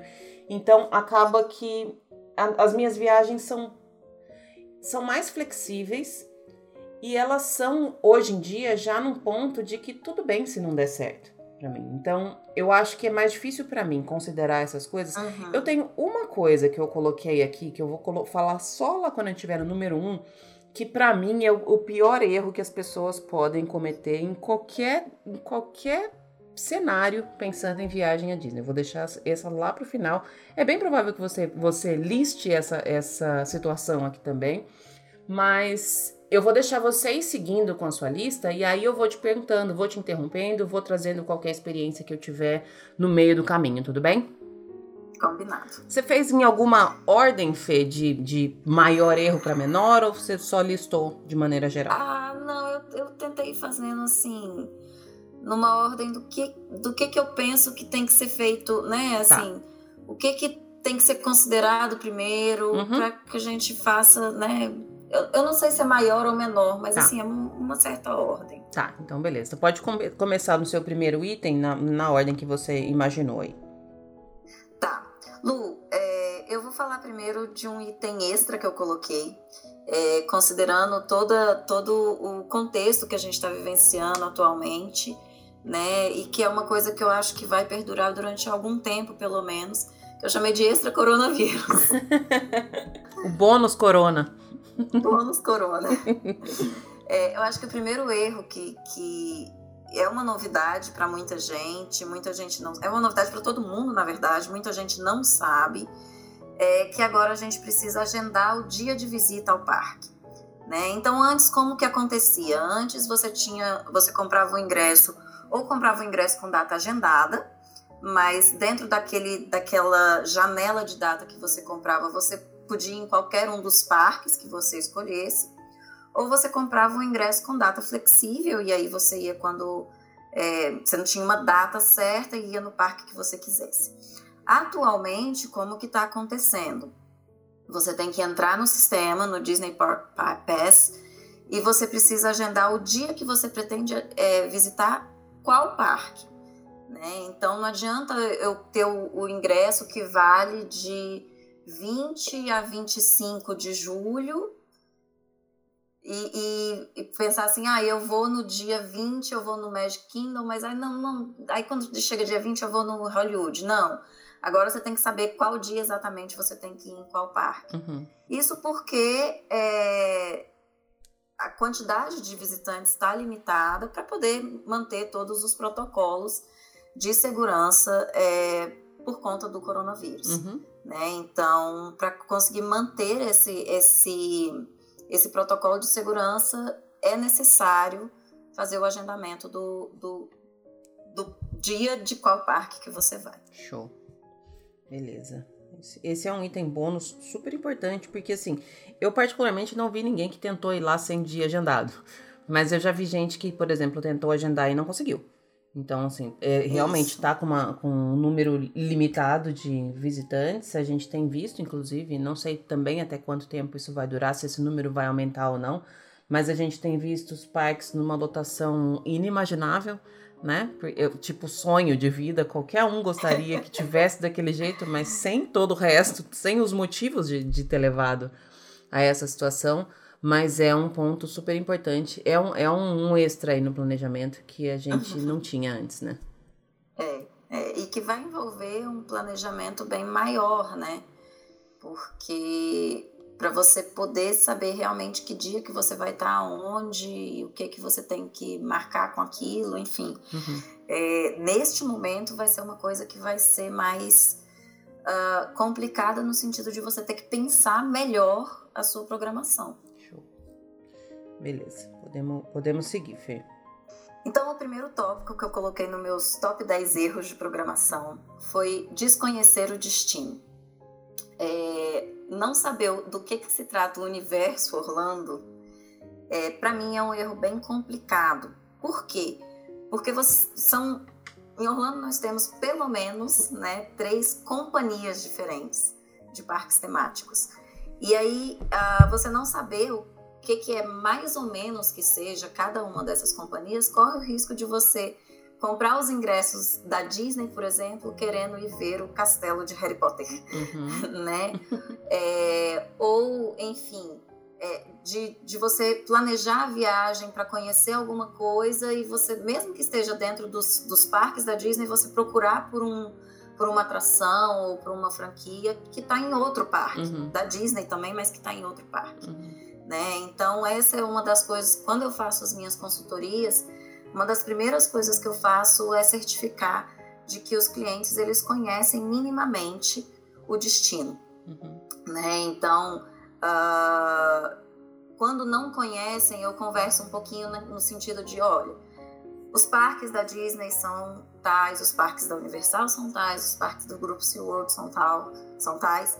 E, e, explico um pouquinho de por alto assim o que que tem em cada parque e pergunto o que, que é que a pessoa está tá esperando, né? O que, que ela gostaria de ver. Porque aí a gente consegue direcionar melhor. Né? Até para que ela compre ingressos adequados, para que ela não gaste o dinheiro desnecessário, ou para que ela não se frustre comprando determinadas coisas chegando lá e não tendo acesso é. né, uhum. a essas coisas. Eu acho que conhecer o destino é super importante em qualquer viagem. Eu acho que a gente tem, tem que realmente saber um pouquinho. Inclusive, eu vou até um pouco além disso que você está falando, Fer. Eu acho que a gente precisa saber, dependendo do país que a gente vai viajar, você precisa saber um pouquinho das regras, das leis, coisas de trânsito. Essas coisas são, eu acho, um, um, um mínimo que não toma muito tempo. Não é que você precisa ser expert no, no lugar onde você vai, mas você precisa estar um pouquinho por dentro. E esse ponto é realmente importante demais no planejamento de uma viagem Disney, porque você corre realmente o risco. Quantas vezes a gente já não, não vê histórias ou escuta mesmo pessoas falando dentro do Magic Kingdom perguntando onde é o castelo do Harry Potter? Essa acho que é a, a, a frase mais clássica. A pessoa que está procurando o castelo do Harry Potter já está errada para começo de, de, de, para começo de conversa. Brincadeira. Já tá, certo, já né? tá errada. Ixi, já come... tem que voltar 10 casas no jogo aí e aprender um pouquinho mais. Enfim, brincadeiras à parte, eu acho que realmente é uma viagem que tem um potencial de gerar muita frustração. E aí, quanto menos você conhece, maior é, o, é a possibilidade dessas frustrações estragarem a sua viagem, né? Sim, é. sim. Até porque, assim, é uma viagem que, no geral, ela tem há muita expectativa. É, né, exatamente. Né, nessa viagem. E aí, se você não consegue uh, alinhar um pouco essa expectativa, a frustração vai tomar conta, né? Uhum. E aí são aquelas pessoas que, que voltam de viagem falando assim, ah, não é tudo isso, uhum. ou ah, não gostei. E que, como você falou, tem que voltar é. lá pro início do jogo. fez tá errado, fez errado. Não jogou certo. E é triste quando a gente vê a pessoa que volta com esses comentários, porque a gente sabe que alguma coisa não foi feita, não foi feita da maneira certa, né? É, exatamente. Show. Próximo item, Fê. Próximo item. Uh, não fazer reserva nos restaurantes. Uh, antes a gente fazia reserva com as, as reservas abriam com 180 dias de antecedência, a data que você tinha a intenção de, de visitar aquele restaurante, e agora está sendo com 60 dias de antecedência, né? Por conta da menor capacidade, alteração de menu, enfim. É, e quando você vai num restaurante dentro de um parque, além de você agendar com 60 dias de antecedência esse restaurante, você tem que ter a, a, a reserva para entrar naquele parque naquele dia também, senão uhum. você não consegue entrar. Mesmo que você tenha a reserva do restaurante, você não consegue entrar nele. Hum, não basta né? só o restaurante, né? Não basta ter só a reserva do restaurante. Uhum. Uh, por que, que isso é um erro?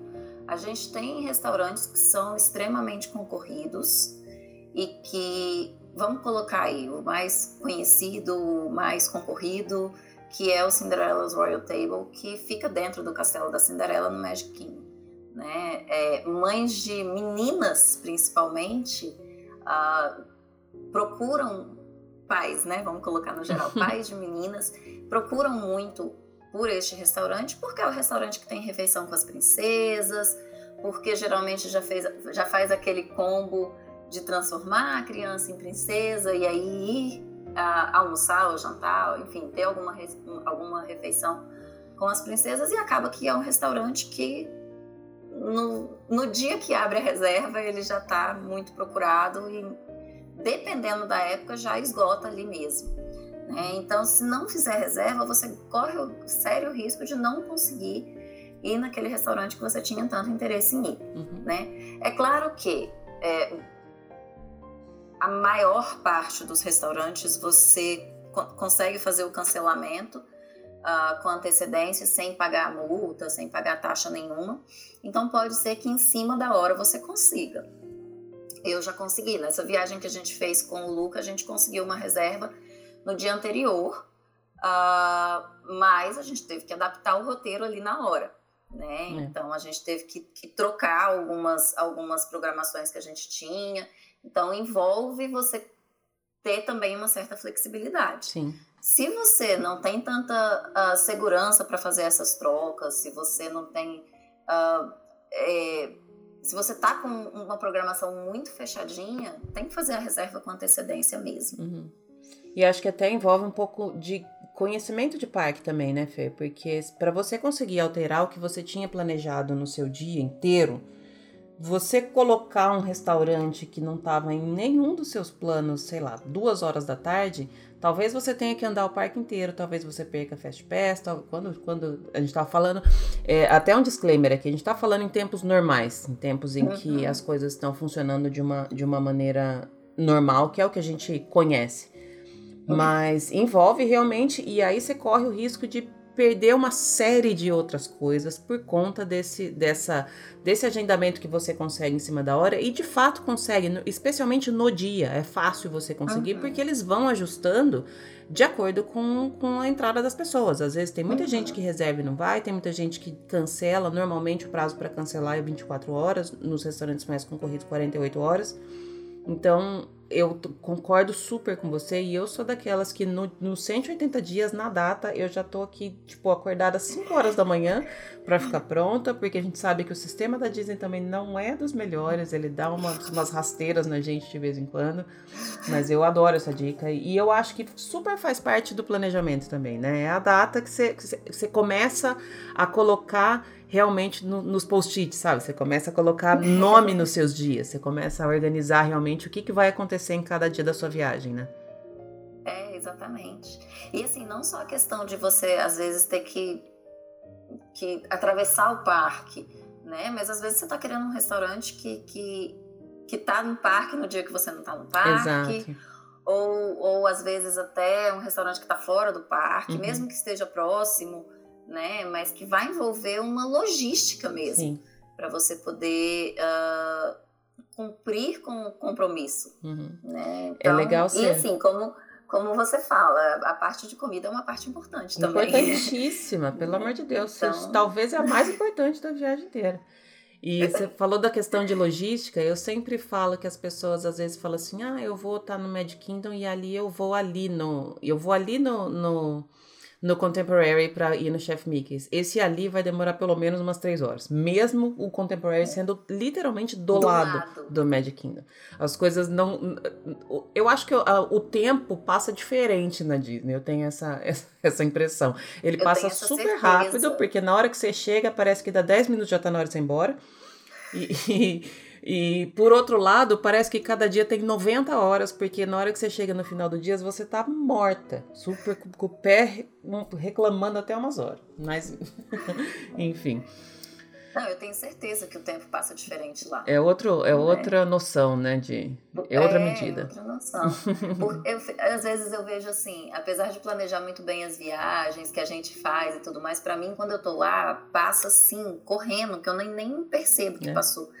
E aí, às vezes, acompanhando as pessoas que a gente acompanha, né, no dia a dia e tudo mais, fala assim, gente, mas como parece que ela tá tão tranquila, tá fazendo tanta coisa. Parece que ela tá lá dois meses, né? Porque a gente tá sempre olhando. é só comigo que passa rápido, é sempre assim. Eu acho que todo mundo tem essa impressão, Fê. Bom, vamos prosseguir. Próximo item. Próximo item. Uh, não agendar o Fast Pass com antecedência. Esse erro, para mim, é assim o O. Dói intensamente Esse no dói meu coração. É, esse é porque é um desperdício, né? É isso que, é isso que dá raiva. É, é. Assim, eu não vou nem falar da pessoa que resolve comprar o ingresso lá né? Acho que não precisa. Você lembra que eu falei que eu tinha um item da lista? Era justamente esse: comprar o ingresso na hora. Eu quero morrer de catapora preta com esse tipo de pessoa. Mas, enfim, não vou falar. Eu até perdoo a pessoa que foi, gostou tanto e resolve comprar mais dias. Sim, aí ok. Tá né? perdoado. Aí, eu, aí tá beleza. Né? Mas a pessoa que vai sem ingresso para comprar lá na hora, ah, porque Vai que eu tenho desconto? Cara, não tem. Não, não tem. E você perde muita coisa. É. Você perde muita coisa. Porque você perde uma das maiores vantagens que, que a gente tem, que é justamente marcar o Fast Pass com antecedência. É, pensando que hóspede Disney tem 60 dias com antecedência para marcar. É, convidado que está fora da Disney tem 30 dias. Uh, as atrações mais concorridas elas vão embora num piscar de olhos. Algumas delas, se você não é hóspede, é até difícil de você conseguir. Uhum. Uh, e aí a pessoa fala que vai comprar o ingresso lá na hora, eu falo assim, cara, você sabe o que, que você está fazendo? É. Senta aqui, vamos conversar um pouquinho. você não está preparado para esse jogo. Não, não, não é para você. É. É, tudo bem que pensando nesse período agora de reabertura, os Festpass estão suspensos, até porque é, a capacidade do parque está menor e aí as filas não estão tão grandes, enfim. Mas em, voltando para o tempo normal, né? Eu imagino que vá, vamos voltar uhum. para o FastPass e aí uh, da necessidade de você conseguir programar os seus FastPass de uma forma que você possa aproveitar também melhor o seu dia no parque, uhum. né? Que você não tá tudo bem, tem filas que são interessantíssimas. Eu confesso Uh, eu nunca fui na atração do Peter Pan, porque nunca foi uma atração que me interessou pegar Fast Pass. E eu não, eu, eu não tenho coragem de entrar naquela fila, apesar de já ter escutado que a fila do Peter Pan é maravilhosa, é uma coisa é, incrível. Tudo. Mas é. Mas assim, eu, eu sou super contra essa coisa de a fila é linda, Fê. super. A fila é linda, mas ela é uma fila, cara. Você fica duas horas parado num, num, lugar esperando a sua vez, é um saco. Eu já fui uma vez na, na, na atração do Peter Pan na fila comum, mas faz muito tempo não eram essas filas eh, homéricas que, que tem tido hoje em dia, ou pelo menos que estava tendo. E já fui outras vezes nessa atração por conseguir Fast Pass lá na hora. Depois de ter usado todos os meus, aí eu conseguia e, e, e vou. Mas não, falar que ai, vale a pena entrar na fila, não, não vale não, isso é mentira.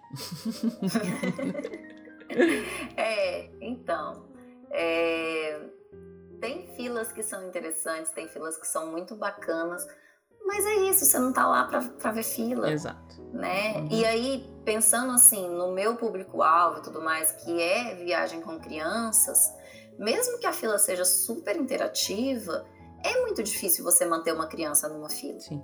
Né? Então, por exemplo, é, na minha experiência do Dumbo, já com, com a fila no modelo novo e tudo mais, foi ótimo. O Luca entrou lá, brincou, se divertiu né, se distraiu, a gente deu uma descansada. Só que assim, na hora que a gente foi chamado, ele não queria sair daquele, daquele, play, daquele playground. E aí foi um difícil pra tirar ele de lá. Hum, essa foi o contrário, o efeito. É. E aí, assim, você fica pensando assim, pô, bacana, mas. Ah, Até que ponto, pode né? ter um efeito errado. É, hum, bem, bem é, isso Então, mesmo. assim, agendar o Fast Pass pra mim, é, não agendar o Fast Pass pra mim é um erro muito muito sério. Uhum. Claro que uh, existe a possibilidade de você conseguir um mega fast pass para uma flight of passage ou para uma, uma montanha russa dos sete anões no dia. Tem, uhum. tem essa possibilidade. Eles abrem novas, novas vagas, eles veem como que tá, né, a, a, a o, o... Nossa, fugiu a palavra agora. Eles veem como é que tá o andamento da uhum. fila e eles acabam abrindo e tudo mais. Mas assim, é raro, você vai ter que ficar ali no, no aplicativo, né? Perdendo talvez a oportunidade de ver detalhes no parque. Exato. E, e assim, pensando de novo naquela questão que a gente falou do restaurante, pode ser que você consiga que você tenha que atravessar o parque. É. Né? Que você perca outras coisas que você estava já pensando em fazer. Então, assim, eu acho que programar o Fast Pass é, é legal. Conseguir o Fast Pass depois que você já usou os três e tudo mais, é bacana.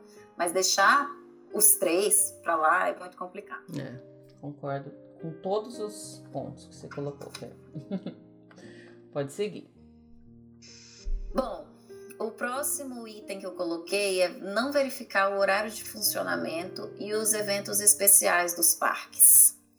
Uh, há dias que na verdade, assim, o horário de funcionamento dos parques não é o mesmo todos os dias do ano, né? Ele varia dependendo de várias coisas, é, inclusive no verão é um horário bem diferente do, do horário do inverno. Uh, existem alguns eventos especiais que, que acontecem no parque e aí isso, isso afeta o horário de funcionamento e afeta também o que, que vai acontecer no parque naquele dia.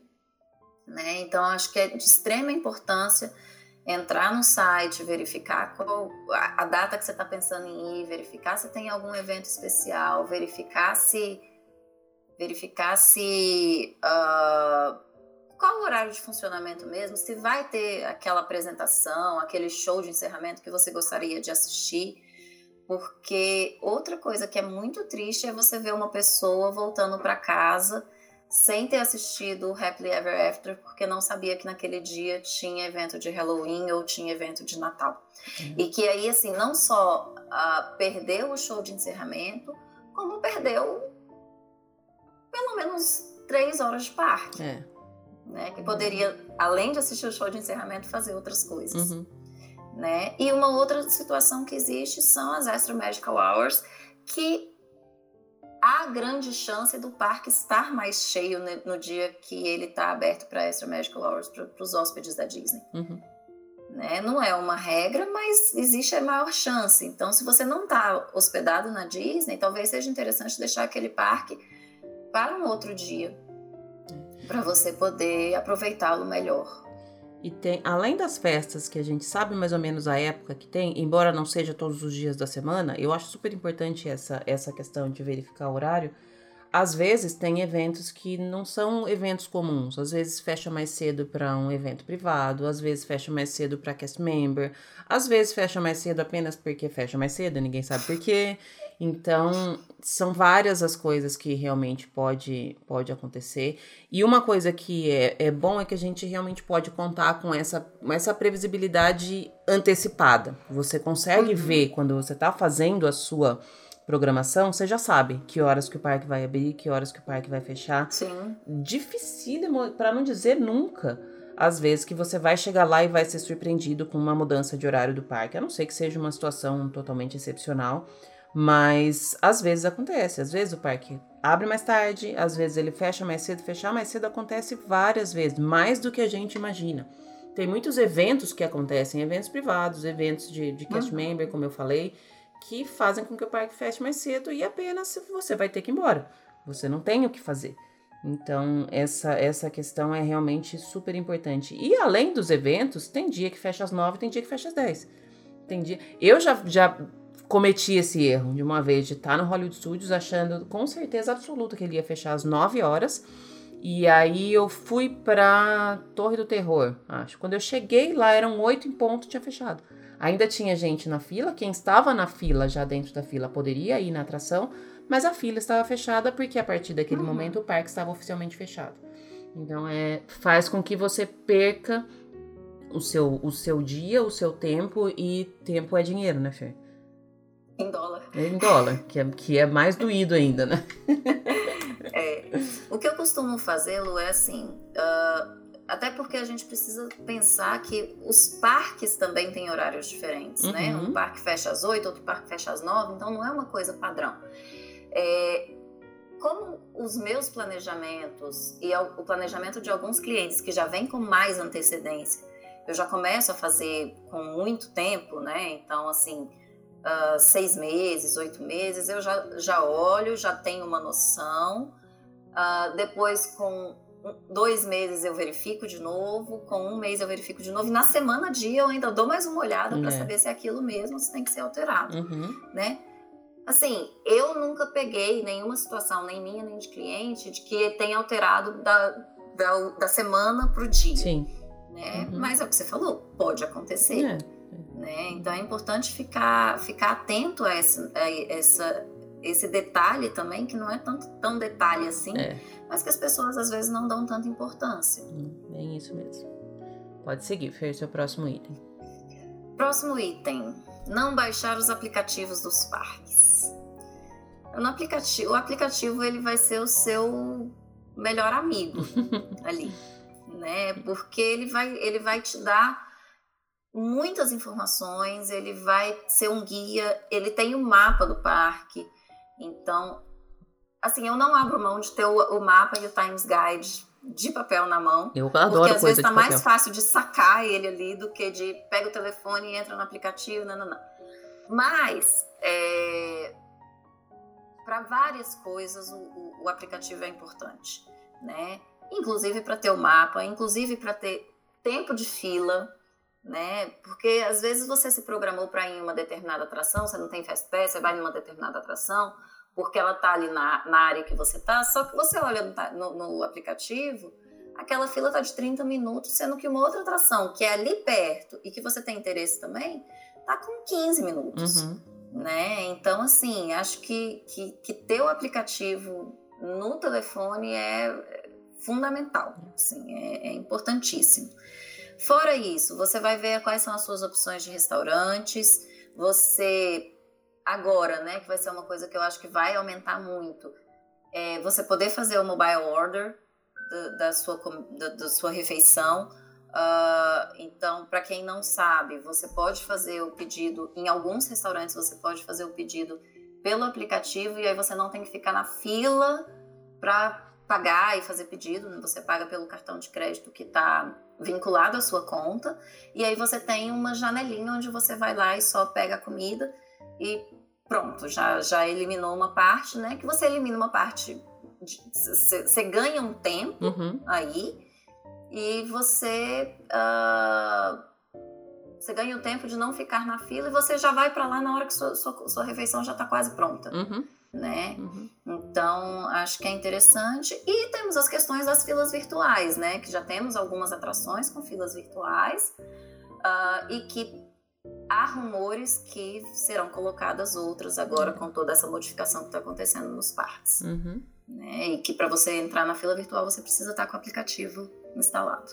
Não faz sentido nenhum não ter o aplicativo.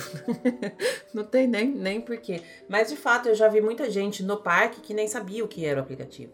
Porque você, teoricamente, você não precisa do aplicativo. Você consegue fazer tudo que você tem que fazer sem o aplicativo. Até porque seria injusto a Disney te obrigar a ter um telefone. Ou qualquer outro parque. Mas você- a sua vida facilita muito quando você tem tudo ali. Muito mesmo. Inclusive, todos os seus horários de Fast Pass você consegue olhar por ali, você consegue trocar se você quiser. Você consegue marcar Fast Pass novo depois que você já, já usou todos os seus. Você consegue. Ah, você consegue aquele, aquilo que a gente estava falando dos restaurantes. Putz, será que eu consigo uma reserva no restaurante tal agora? Às vezes você entra ali e consegue. Eu já consegui reservas no dia, como a gente já falou. Então, não faz sentido nenhum. É se você só precisa criar, baixar o aplicativo e criar uma conta, não tem que pagar nada e não tem desculpa para não ter o aplicativo no telefone. Né? Uhum. É. É, eu gosto, por exemplo, eu falei da questão de ter o, o mapa no papel e tudo mais, porque assim, já aconteceu comigo, eu tive problema no meu chip e eu fiquei sem internet durante a viagem e nem sempre o Wi-Fi dos parques funciona bem, Uhum. né? É, Então, assim, é bom você ter o, o plano B Sim. e até por isso que dá para você fazer o parque sem, Sem, sem nada. ter É. o aplicativo Uhum. né? Mas que ele é um, uma mão na roda e que ele vai fazer. Vai, para mim, ele faz diferença. Faz sim. Né? No, no- você consegue aproveitar melhor Uhum. tendo, tendo ele. Com certeza. Beleza, a gente tá. Se, se eu não tô enganada, a gente chegou na metade da lista agora, né, Fê? Metade da lista. Então, beleza. Exatamente. Então pode, pode continuar. Ah, o sexto item que eu coloquei foi perder shows e paradas. Né? Ah, principalmente para quem vai pela primeira vez, eu acho que os shows e as paradas são, ah, são eventos assim, são, são atrações à parte. E é muito mágico, né? Você assistir isso e assim, é, é como, como diz meu marido, né? Ele fala assim, gente, a gente faz tanta festa com o carnaval, a gente faz tanta festa com o, o Réveillon e a Disney proporciona carnaval e Réveillon todos os dias, tempo inteiro. 365 dias por ano, né?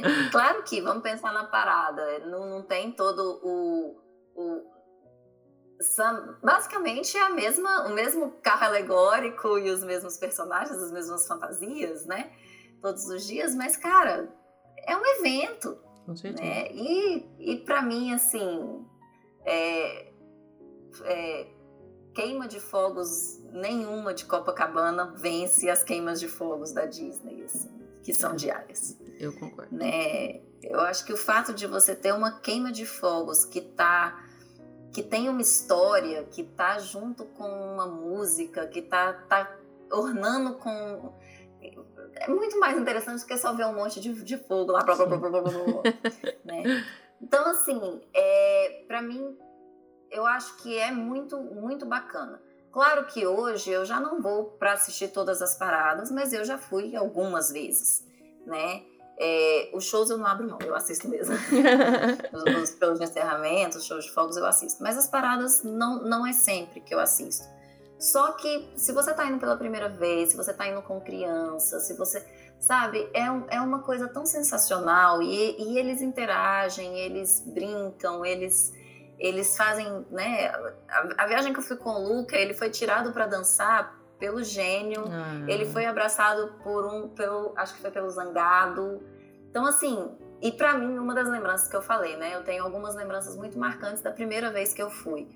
Ah, ainda existia parada noturna, na época que eu fui, e eu lembro perfeitamente da hora que a Branca de Neve veio e pegou minha mão.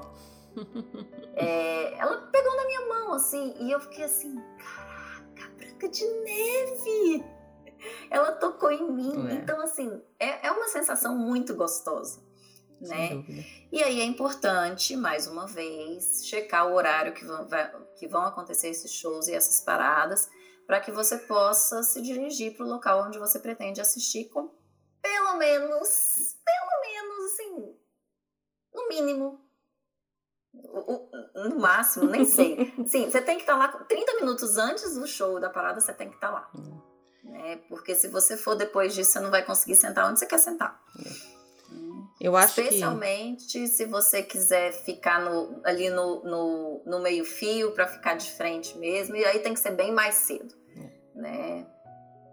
Eu Mas, acho assim, que essa questão da parada é bem legal a gente colocar, porque assim, quando quase todo mundo, eu vou colocar aí, sei lá, 95% das pessoas quando volta, o que fez chorar, o que tocou de, de verdade, o que fez entender que aquele lugar é mágico, não foram as rides. Não foram as atrações, foram os shows e as, e as, e as paradas. Isso é, é óbvio, não tem, não tem como discutir. Eu acho que tudo bem, tem gente que prefere passar o dia inteiro indo em ride, tem gente que prefere fazer outro tipo de coisa, mas pelo menos uma vez assista, para você ter a ideia. É muito, é muito. É, um, um, dos erros, até te interrompendo aqui, colocando um item extra aqui na, na lista, é você se deixar levar pela opinião dos outros. Cada um tem uma viagem Disney diferente. Cada um gosta de uma atração, de uma coisa, prefere uma coisa, dá prioridade para uma coisa, então você precisa ver tudo para poder criar essa, essa noção, né? Uhum, uhum. Não, Lu, e tem outra coisa, assim. Eu sou apaixonada pelos, pelos shows de encerramento dos parques. É, sempre choro assistindo ao vivo e por mais que eu saiba que é lindo, que eu, né, às vezes eu assisto no YouTube ou uma live que alguém tá fazendo ali do show e não me emociona tanto. Então, assim, eu já escutei gente falando assim: ah, mas eu vi o vídeo e não, não achei essas coisas. Mas ao vivo é outra coisa. É outra história. Ao vivo é outra coisa. Porque tem, tem, tem todo contexto, tem aquelas pessoas, tem, né, enfim, é, é tanta coisa que. E, e, é ao vivo, É, é ao vivo. É, não dá, tá não dá tá realmente tá para ter, pra então, ter assim, noção. é diferente. Eu acho que essa questão que você falou de não se levar, não fazer sua programação baseada exclusivamente na opinião dos outros é muito importante, uhum. né? E é importante você saber, assim, é, eu também, quando tenho uma atração nova, que não as que eu tô esperando muito, porque eu gosto do fator surpresa. Mas assim, uma atração que às vezes eu já fui, já fui várias vezes aos parques, mas eu não conheço. Eu gosto de dar uma olhadinha para saber o que é, para saber se vai valer a pena ou não. Uhum. Mas ainda assim, quando chega lá é diferente. É. Com certeza. Então, é, teve, teve na, no início lá da quarentena, a Disney fez uma, uma, um streaming do, do show, né? Do Happily Ever After. Uhum. E eu assisti, eu confesso que eu assisti assim. Ai, que lindo, mas foi só isso. É outra coisa. É, não tem. É. Não, não cabe no YouTube aquilo que a Disney faz ao vivo. Literalmente, não cabe. Ótimo. Pode seguir. Fé. Bora lá. Próximo erro: encher a programação de atividade. Assim, as pessoas elas vão com uma, uma expectativa de que vão conseguir fazer parque todos os dias e que vão fazer compras também e que e que vai passar no Walmart de noite depois que sai do parque porque viu que fulano e ciclano fez isso e que dá para fazer.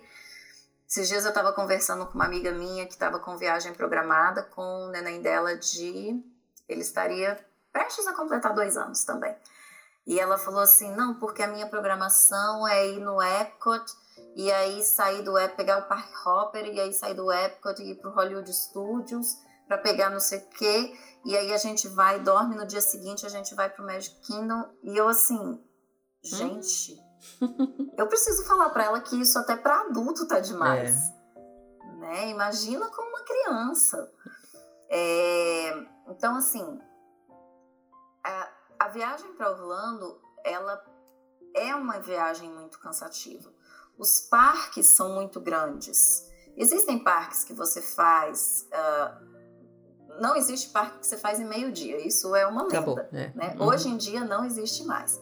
Existe, existem parques que você acaba conseguindo fazer uh, a maior parte das atrações mais cedo, especialmente aqueles parques que a gente não pode nomear aqui neste podcast. É, esses parques aí a gente nem considera. É, mas, assim, independente disso, independente de você fazer as atrações é, até um horário mais cedo, ainda assim você anda muito. Sim. Né? E, e aí fica muito cansativo.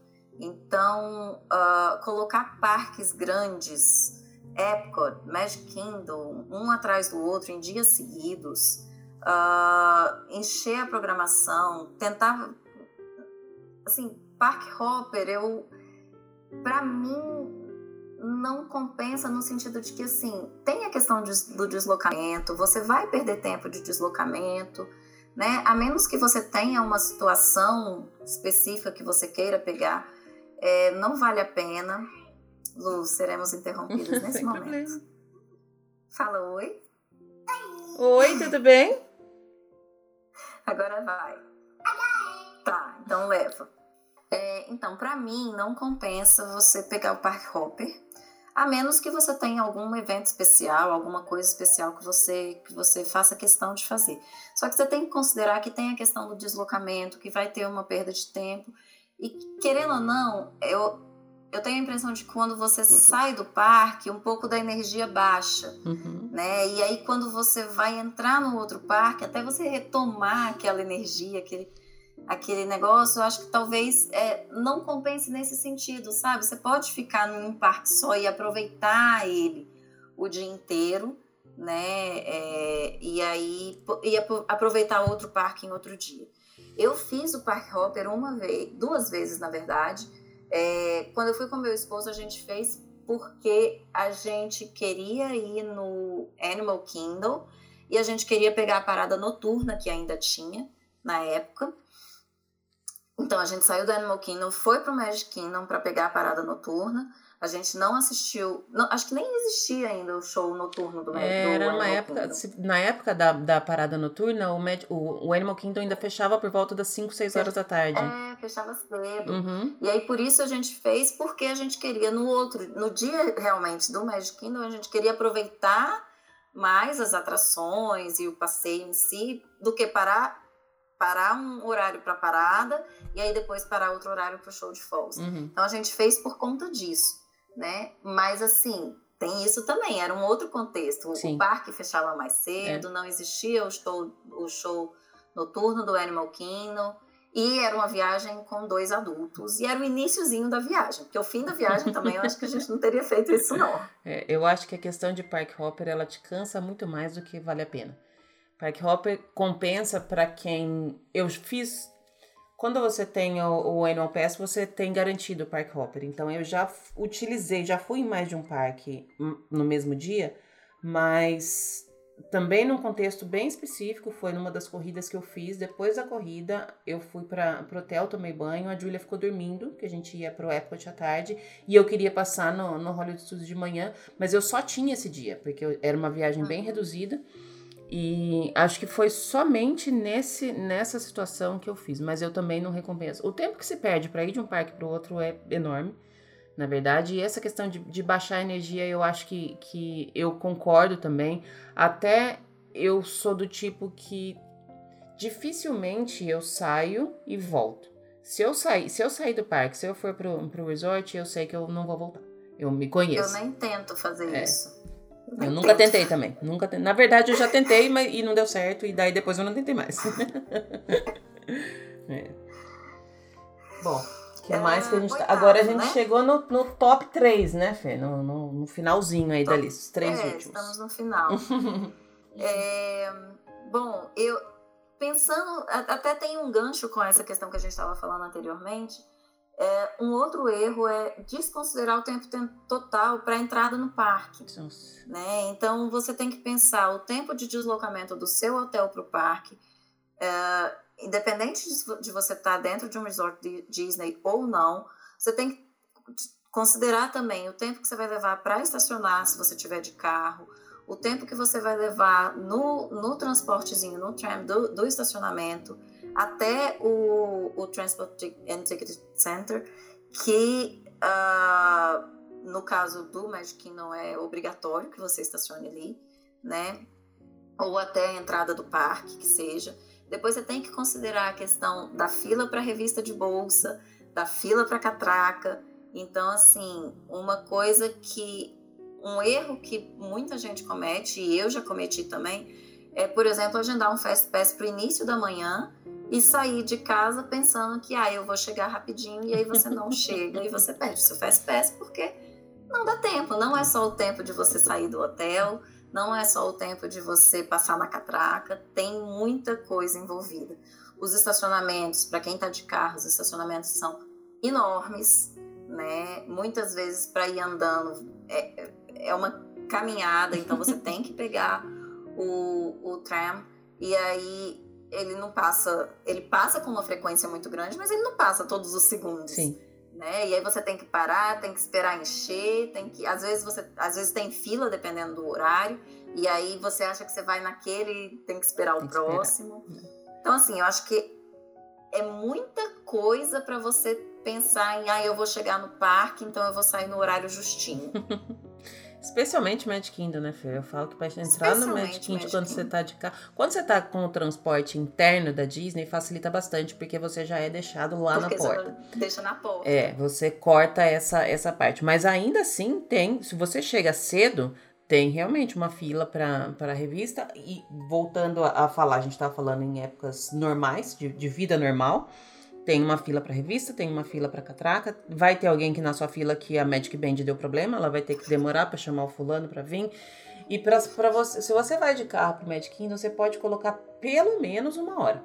Até você estacionar, até você sair do estacionamento, até você pegar. Às vezes o tram não tá funcionando, você tem que andar a pé até o do, do lugar onde você estaciona, até onde você vai pegar o monorail ou a balsa.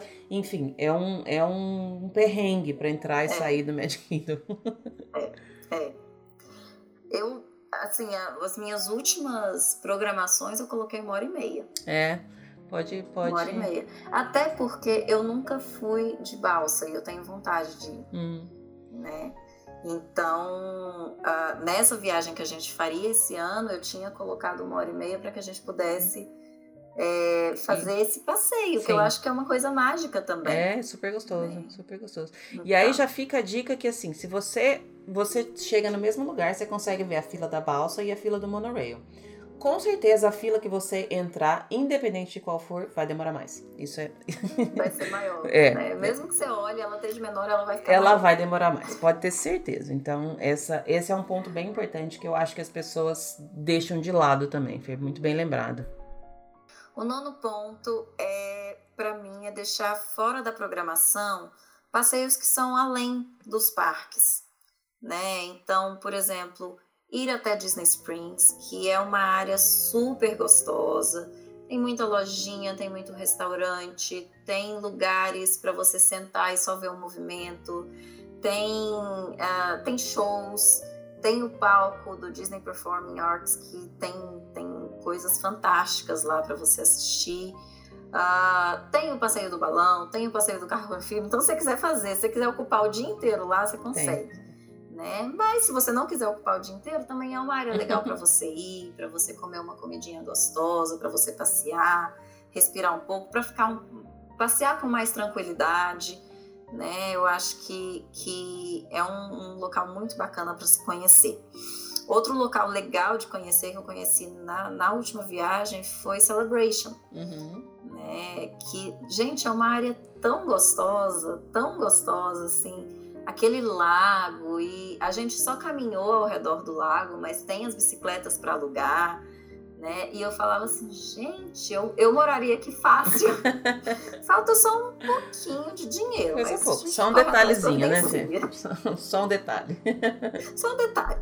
Eu nunca fui mas, a assim, Celebration não... e, e muita gente me fala justamente isso, que é encantador o lugar. É muito gostoso, Teve... assim, é um lugarzinho muito gostoso. Uh, não é longe, né? E eu nunca fui nos dias no, no dia de feirinha, uhum. uh, então eu fui num dia que estava mais tranquilo. Também quando eu fui foi uh, verão, mas no, no, na época de Natal também tem toda uma tem decoração uma programação. de Natal, tem a pista de gelo que eles colocam lá, então fica até um pouco mais cheio. O dia que a gente foi foi muito tranquilo. Legal. Né? E, e foi um passeio muito agradável. Outro passeio que muita gente não faz, até por não saber que pode, é o passeio pelos hotéis da Disney. É. Né? Você pode ir visitar os hotéis e passear pelas, pelas áreas comuns dos hotéis. Você não pode entrar na, na área da piscina, né? E você não pode entrar na área privativa. Então, assim, os quartos, nessa parte você não pode entrar. Mas você pode passear pelos, pelo, pelo hall, você pode passear pela, pela área aberta do parque, do, desculpa, do hotel. E é um passeio muito gostoso, né? Eu é um adoro. passeio muito. É, tem muita coisa interessante para se ver. É, e né? parece até E- estranho e tem falar. Os, tem os restaurantes que ficam dentro de alguns hotéis também, né? Tem muita gente que às vezes vai, que vai no restaurante em dia que não tem programação, vai no restaurante e sai, Uhum. né? Sendo que podia aproveitar e fazer um passeiozinho. É super, super legal. E às vezes as pessoas falam, ah, mas o que, que eu vou ver no hotel? Tem muita coisa pra ver. Principalmente os hotéis da categoria moderada e luxo. Dá pra você passar um dia conhecendo só as áreas comuns, realmente. Es- Eles são gigantes, é super legal. Você pode andar por onde você quiser, não tem nada que te impeça. Como você falou, você não vai poder usar piscina, você não vai poder entrar em quarto nenhum, porque você não tá lá. Mas ainda assim, é, é um passeio super legal e eu acho super interessante de colocar nos dias mais tranquilos, os dias que você quer descansar um Uhum. pouquinho.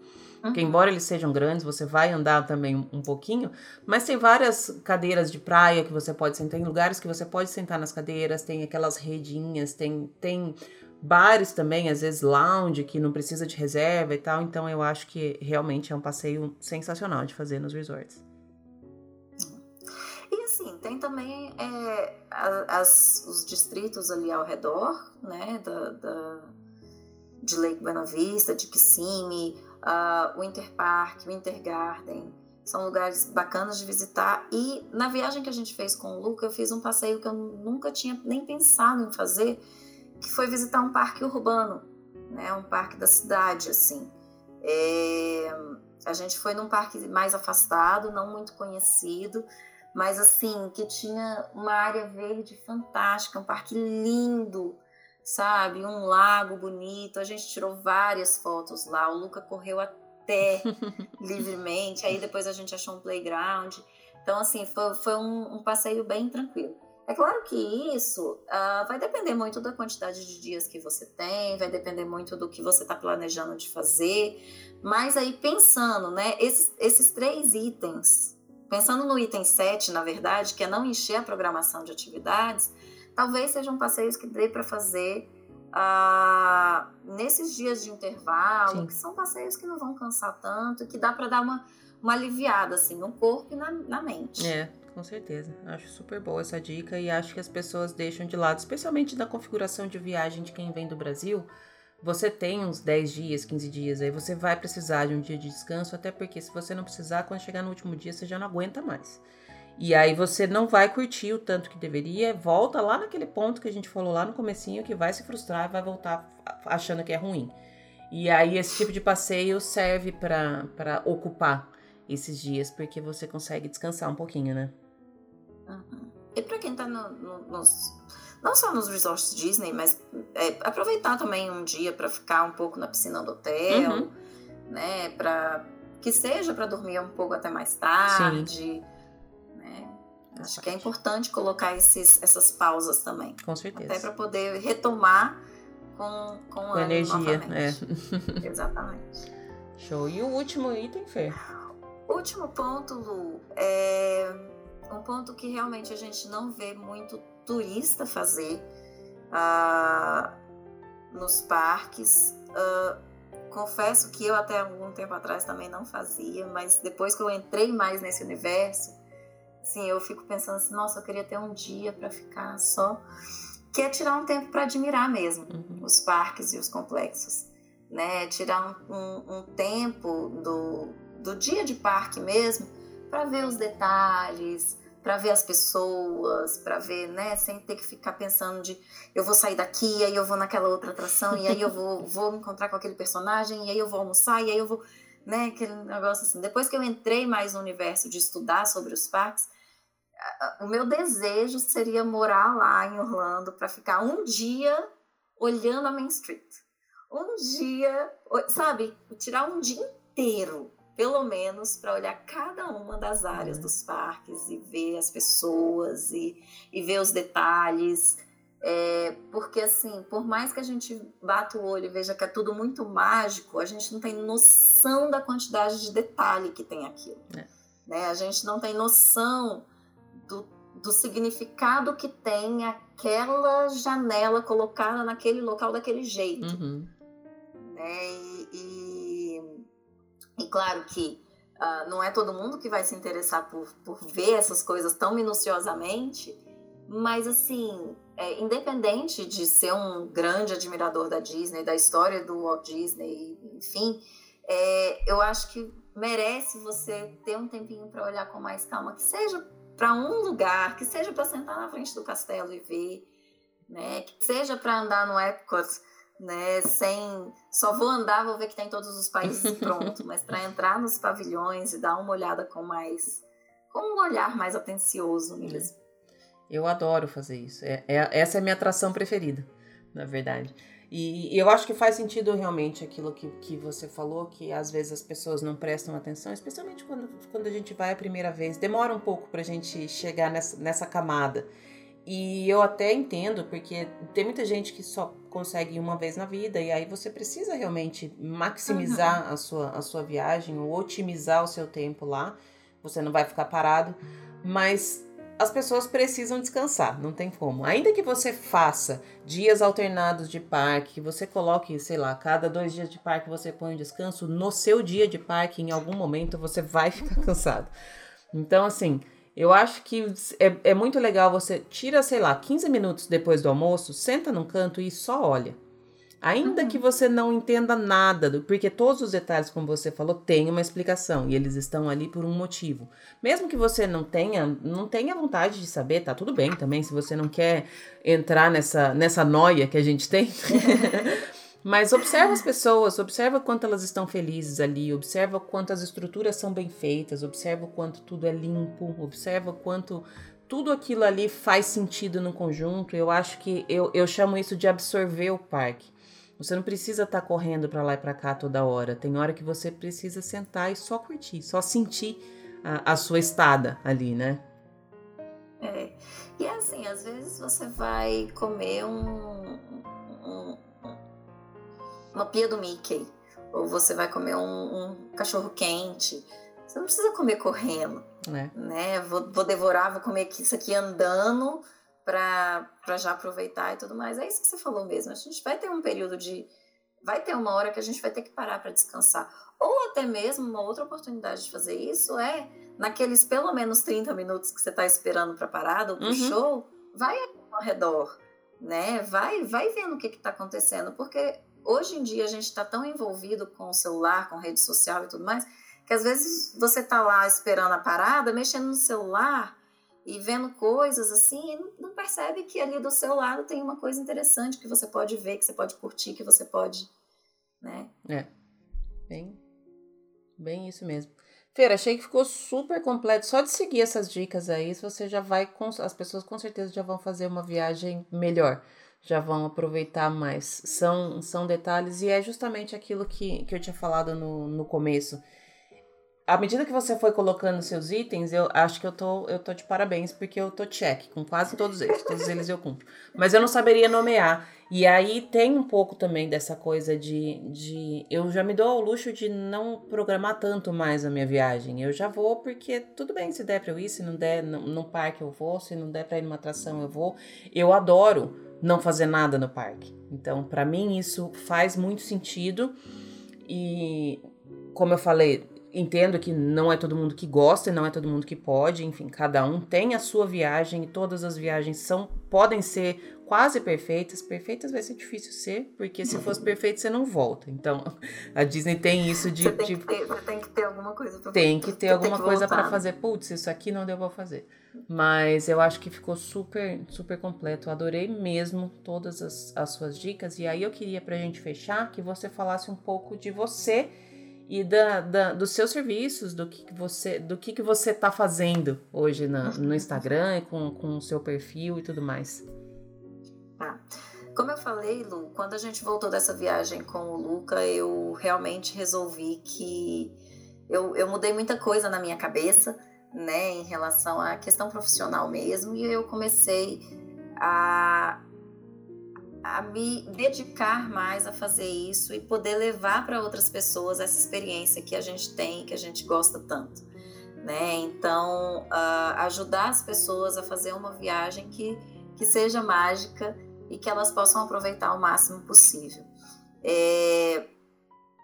Então, eu me especializei em programação de viagem, então eu faço consultoria, eu faço roteiro personalizado, uh, vendo é, a parte de passagem, hospedagem, mas o meu foco mesmo é a consultoria e o roteiro, principalmente para viagens com crianças pequenas, né? Atendo a todos os públicos, já fiz viagem de adolescente, já fiz viagem de, de gente mais, mais, mais velha, mas assim, o foco mesmo é, é em crianças, viagem com crianças, e aí o meu perfil é magia e aventura.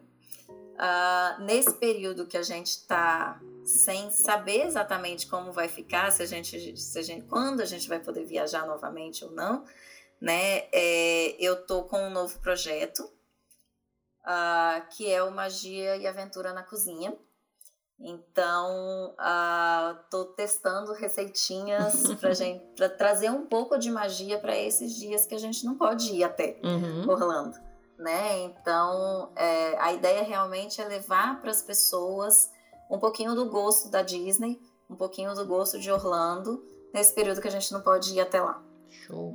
Então, estou com esse projeto, mas o foco realmente é a questão da consultoria e dos roteiros personalizados. Muito legal. Obrigadíssima, Fer, mais uma vez pelo seu tempo, pela sua disponibilidade, por todo o estudo que eu sei que você fez para falar aqui com a gente para trazer essas suas, os seus insights desse tempo todo que você está trabalhando. Agora você já aprendeu o caminho, espero que você volte mais vezes para falar aqui, aqui com a gente e espero que todas as tecnologias, filhos, parentes, tudo colabore para que a gente possa gravar mais vezes.